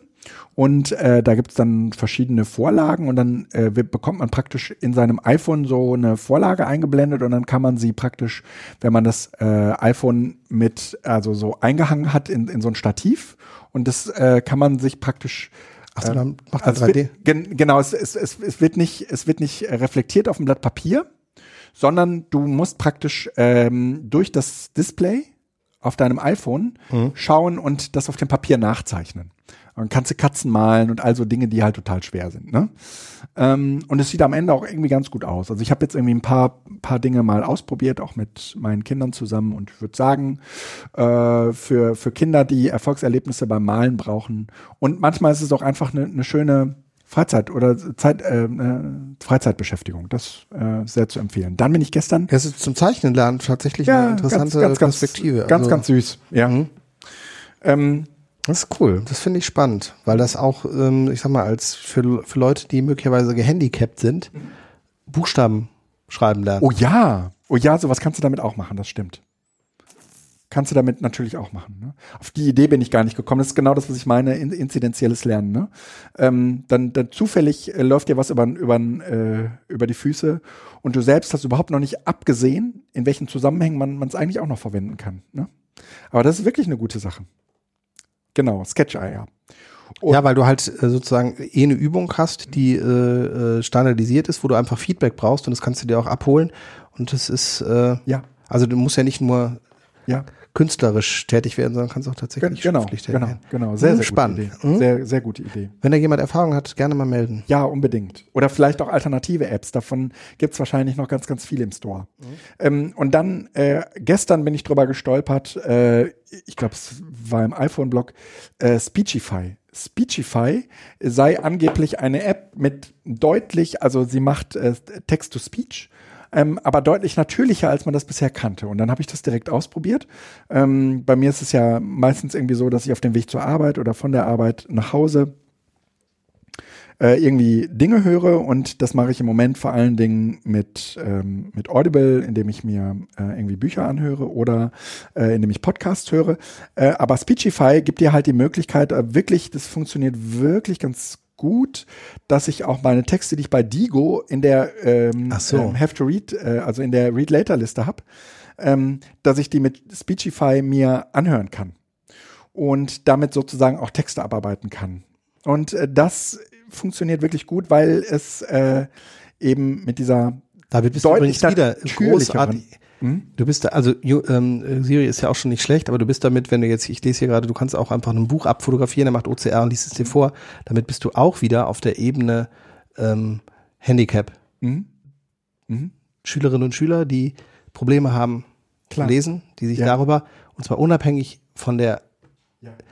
Äh, Bereitstellung des Lehrers des Textes als digitales Version, sodass du das in iBook vorlesen kannst, Genau. hier das machen kannst. Ja. Speechify, das ist auch nicht schlecht. Und, und Speechify ähm, ist äh, auch für Leute, sagen wir mal, die ungern lesen und sich aber gerne was vorlesen lassen und so mitlesen wollen. Ja, ne? da, dafür ist es auch toll. Ne? Klar. Ähm, aber für mich ist es halt irgendwie meine Digo-Texte, die auf Read Later stehen, kann ich mir damit halt anhören, äh, weil es äh, innerhalb äh, des, des Telefons eine ne sehr schöne Weiterleitungsfunktion von Speechify gibt. Ne? Also es, es geht halt irgendwie in diesen Weiterleitungsdings rein und dann kannst du das von, von, von jedem beliebigen Ort aus, kannst du dir die Dinge nach Speechify einlesen und das dir da vorlesen lassen. Und dann macht Speechify auch folgendes, es highlightet immer die Worte, die es gerade liest. Ja gut, das tut äh, Siri auch. Okay. Also von daher ist die Technik wahrscheinlich dahinter ähnlich, aber die haben eine andere Stimme, ja. So, und dann, ich weiß gar nicht, wie es mir entgehen konnte, gibt's noch eine Podcast-Empfehlung äh, von äh, Anja und äh, Olli. Und die beiden machen jetzt, ist gerade die vierte Episode draußen, äh, Bildung alt entfernen, ein sehr, sehr schöner Titel, wie ich finde.